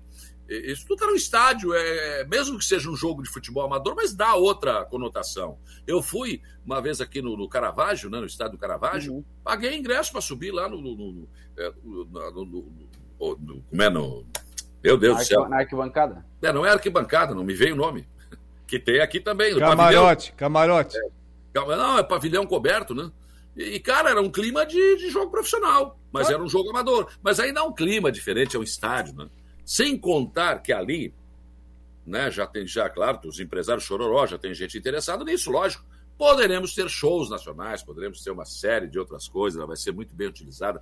Do lado de lá, né, de direção da 15 para lá, ela ainda tem espaço para fazer uma pista de motocross, uma, um, uma pista de, de skate, fora, enfim. Então vai ser inaugurado dia 1 não é dia da mentira, né, a nossa arena poliesportiva, finalmente, que tem iluminação, que tem, inclusive para mim e o Jair, que somos velhos, né, subir. Não vão subir escada, vai ter, tem elevador, tem tudo. Então, espetacular. Muito boa notícia. Inesperada, né? Nossa senhora. Não é já, não. É muito tempo já esperado. Porque, na verdade, não é só um campo de futebol, não é um estádio de futebol, não, né? Não, é uma arena, tem, tem as pistas de atletismo, tem, tem. Aliás, Araranguá não tinha uma pista de atletismo que fosse da cidade, né? Não. Tinha e uma não oficial também. E tinha uma estrutura ali do Murialdo, mas que era particular. É. E ah, onde é que faz atletismo em Araranguá hoje? É, não tem. Perdemos, Não perdemos esse espaço. E a gente já foi referência nisso, né? Sim, sim. Aí acho Outra que é, boa o- notícia. é outra Hoje eu estou datendo ao contrário, só dando boa notícia. Conversei com o prefeito Evandro Scaini sobre a retomada do calçadão. E é claro, tem ainda que ele está ele tá licenciado, mas é, sabe como é, né? Não, não consegue ficar parado. E a boa notícia é que já avançou a conversa em relação à questão né, do realinhamento de preços, enfim. E segundo o prefeito me passa a informação, talvez na próxima semana já recomece a obra. Então, ótima notícia também. né? Você imagina, Araranguá com a praça pronta, com calçadão, Arroio Praça reformada, calçadão à beira-mar. Que verão que a gente vai ter, hein? Vai ser difícil saber para onde que a gente vai, né? Morro com já com os decks, né? Sim. Totalmente estruturado. O, o deck da. Provavelmente o deck da. Do Belizone também, né? Ah, esse aí, cara, por favor. O prefeito né? falou Tá, isso tá indo para licitação, hein? Tá indo pra licitação. Tá indo Com, para afa- com licitação. afastamento da rua, que é outra coisa preocupante, né? Aquela, aquela rua, na verdade, não é uma rua, é uma taipa, né? Sim. É uma taipa, então afasta um pouco por aí, tira um pouco do peso, né? Da, daquela taipa ali Uhum. pra, pra proteger também. Fica bacana. E o projeto tá fantástico ali. né? Sim, lindo, lindo, lindo. Então nós teremos vários equipamentos aqui, espetacular. A gente vai, pelo contrário, a gente vai- o pessoal da região vai começar a vir para cá, que a gente tá vendo o Sombrio para ver a igreja, né? Tá vendo o Meleiro para ver o até o cemitério do Meleiro que tá lindo também, né? É meu vizinho lá. Então, quer dizer, e vamos à Praia Grande para ver balonismo. não, o pessoal também vai começar a vir para cá, viu? Vai, com certeza. Vai, com certeza. Eu Atenção, que- pessoal aí dos restaurantes, né, também, né, questão gastronômica, né, para acompanhar esses equipamentos, seria interessante já iniciar os investimentos, né, Saulo? É verdade. Espetacular. Convidar vocês para uma festa. Opa! Eu tô dizendo, eu sou até, bonzinho até hoje. que enfim tu vai convidar nós pra alguma coisa, né? Não, mas não é minha, né? Ah, É claro que não é minha. Eu, já- eu tava achando demais. eu também, tá? Eu até estranhei. Então, deixa eu registrar aqui, eu recebi o convite aqui para o lançamento da campanha 60 anos das lojas Adelino. 60 Opa! anos, cara. É uma marca, né? O seu Adelino Zilli. Ah, rapaz, que já passou O por inflação de faz 80%, passou por inflação de. Enfim, quantos governos, né? 60 anos. É dia terça-feira, 28 de março, lá no Clube Alvorada, em Turvo. Espetacular, vai ser lançada uma campanha lá dos 60 anos das lojas Adelino, que é um orgulho para nossa região, né? Seu Adelino Zilli, né? O homem que faz É. campanha pro Thiago Zilli. E fez, né? É. Seu Adelino, por favor, não pede. Mas eu queria pedir voto. Não, mas não pode, não, mas eu quero pedir voto. Segura que eu quero ver. É, tô Para com segurar, ele, só dona Anair. Então ele não É, leva junto. Não, acho que não segura, não. Acho que não segura, não. É, é uma Outra- das. Outro convite também. É, vou ler aqui, ó. Histórias importantes são escritas por momentos marcantes. Temos o prazer de convidá-lo para participar da coletiva de imprensa do lançamento da programação alusiva ao aniversário de 55 anos da CDL, Câmara de Logística de Aranaguá, dia 22, 17 horas, no auditório da CDL. E aí aquela história que eu falo para vocês, às vezes eu me esqueço, eu me surpreendo, mas eu já falei disso aqui faz, olha, acho que foi em janeiro, gente, que o Everaldo esteve comigo, o presidente da CDL, e falou, ó, estamos preparando a programação para esse aniversário da CDL, que é uma marca, né, 55 anos, e agora está chegando a hora da gente conhecer que programação é essa, que não vai ser um mês em dois meses, vai ser, lógico, muito mais extensa, né? Mas legal. Acho que também é outra coisa importante, nosso comércio que passou e continua passando por um perrengue danado, porque nós temos aí o calçadão em obras, isso, tá? mas assim que ele estiver pronto, imagina, né? Vai ser um espetáculo. Não, não, já vinha, já vinha sofrendo bem antes, né? É, pandemia. Esse comércio, esse comércio ficou fechado na pandemia, né? O pessoal é guerreiro aí. Exatamente. Muito bem. É, Lucas, hoje você entrevistou o pessoal do Maracajá sobre essa questão da Casan? Exatamente, o pessoal do Maracajá esteve ontem, né? O vice-prefeito Volney Rocha, o presidente da Câmara, o Valmir Carradori, e a vereadora Lani estiveram ontem em Florianópolis com o Laudelino Silva, que é o novo presidente da, da Casan, é, tratando da questão do abastecimento de água em Maracajá, né? A, a, a, principal informação é de que aqueles investimentos os mais urgentes, que são os reservatórios, eles já estão sendo feitos. Então, os reservatórios, os dois primeiros já estão comprados, eles já estão é, guardados em Criciúma. Agora a empresa que vai fazer a instalação vai fazer a base nos terrenos que foram comprados. Um terreno já está comprado, o outro está em trâmite burocrático de desmembramento no cartório para ser, ser implantado ali o segundo reservatório. Agora, a partir daí, não se espera outro investimento da Casan. Não, não se espera. Se espera é, um encaminhamento com relação à questão contratual. A Casa não vai fazer, me parece que esse é o sentimento do, dos vereadores e do vice-prefeito hoje no programa, a Casa não vai fazer investimentos maiores sem um novo contrato de concessão de água. E aí a bola está agora, não está mais com a Casa, está com o município, está com a prefeitura. O prefeito Brambila é, já tem dito isso, né? É, é, os prazos já foram colocados pela Casan, ele aguarda para ver se isso vai se concretizar. Se se concretizar e a coisa começar a andar, topa conversar para ver, enfim. Agora, se não, já há a ideia de contratar um escritório de Porto Alegre. Não é, uma, não é a empresa que vai fazer o serviço de água, é a empresa que vai fazer a licitação, vai juntar a documentação da licitação do, do serviço de construção de água e vai colocar, obviamente, o esgoto também nessa, nessa licitação. Mas é, pelos os próximos passos agora é esperar esses reservatórios se esses prazos forem cumpridos, a gente vai ter que aguardar agora qual vai ser a batida de martelo, né, com relação à, à questão do abastecimento de água em Maracajá. Sabe qual é o grande problema que eu vejo nisso? A falta de confiança. Porque Sim. a Casan já prometeu já e não cumpriu. Eu não sei, a partir do momento que quebra a confiança, é algo complicado. Né? É difícil. E tem, tem, e tem um agravante aí, viu, Saulo? Porque assim, ó, primeiro foi prometido pelo Gilberto Benedetti, era o nome do, do superintendente da Casan. Na última vez, né, que foi já nesse ano, nesse ano que teve problema de novo, o, o superintendente era o Matheus Ibage Pacheco. Hoje já não é mais Matheus, já é outro, agora não tenho nome anotado, quer dizer, já trocou de novo, porque trocou o presidente da Casan, aí agora trocou de novo. Então cada um que entra, entra, olha, pá, deixa eu ver isso aqui, tá, tá. Aí vem pressão. É a mesma rede de Criciúma, então vem pressão de Criciúma também para resolver Criciúma primeiro, e Criciúma é uma cidade maior. Aí que tá. Então tem, tem ali alguns problemas bem sérios. Por outro lado, uma empresa particular vai fazer o quê? Vai comprar água da casa e distribuir em Maracajá? Vai, vai mudar sei, o quê? Vai, eu... resolver, vai, resolver o quê também? É mas o grande falei. problema é que com a, água Casan, da barragem eu é não é sei, eu, se eu sou o prefeito Brambila, eu não assino nada com a Casan. Eu não assino nada, eu parto para outra coisa. Não dá. Não dá para confiar. Você não tem mais confiança. Quebrou. Quebrou e não foi uma nem duas, não foi uma vez só. Então, quer dizer, fica difícil você. E como tu diz, hoje eu trato com o Lucas, amanhã não é mais com o Lucas, é o Alaor. Chega aí o Alaor, não, já não é mais comigo, é com o Saulo, é com. Ah, é difícil isso. É muito difícil isso. Ah, olha aqui, ó. Eu não sei se com a água é a mesma coisa, mas a Sersul compra energia da Celeste consegue vender mais barato. Sim. E nada, nada me faz uh, duvidar de que uma empresa possa comprar água da casa e vender no mesmo preço. E não é, só atendimento, questão, e não questão... só a venda, não só o preço, mas também o próprio atendimento. Mas a grande questão é que o grande problema da falta de água em Maracajá é por conta das adutoras. As adutoras estão embaixo da Jacob Vestrup. Esse é o grande problema. Esse é o investimento que vai resolver o problema e que ninguém vai fazer porque são 6, 7 milhões de reais. Que a casa não vai fazer sem contrato por, por conta do valor. Aí, se, se manter a mesma adutora, pode ser a Casan, pode ser uma empresa, o problema vai persistir.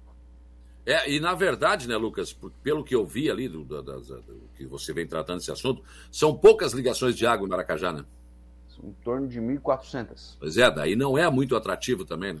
Talvez é. o prefeito enfrente problemas para conseguir uma empresa que queira assumir. Tem, não. Né? Empresa que queira tem. A de Tubarão quer. Empresa que queira tem. Tá, mas, Agora, mas vem cá, tem que ver que... se a planilha de custos vai bater. É isso que essa é a conta que eu acho que tem que fazer. Por que não criar uma autarquia? Por que não criar um Samai lá? Você vai criar um SAMAI com uma conta de 6, 7 milhões? É, já, já nasce devendo isso. Maracajá já tem um fundo de previdência que tem uma dívida milionária.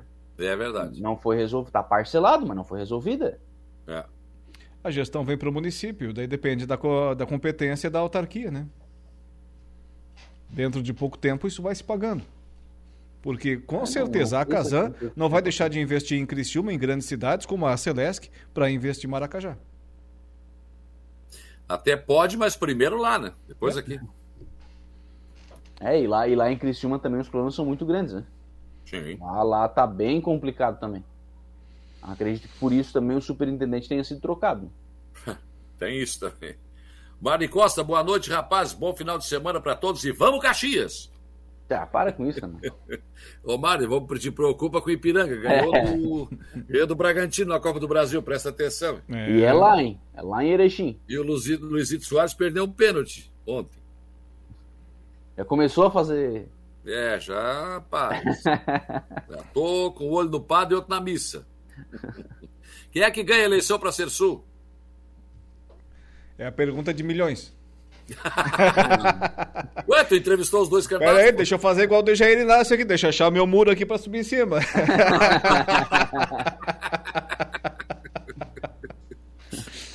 Não passa de segunda-feira, a gente sabe. É, sábado, 18h30, por aí já tem foguete na já região. vamos saber. Sai a fumaça branca? Ah, não. É. Foguete, foguete tem, né?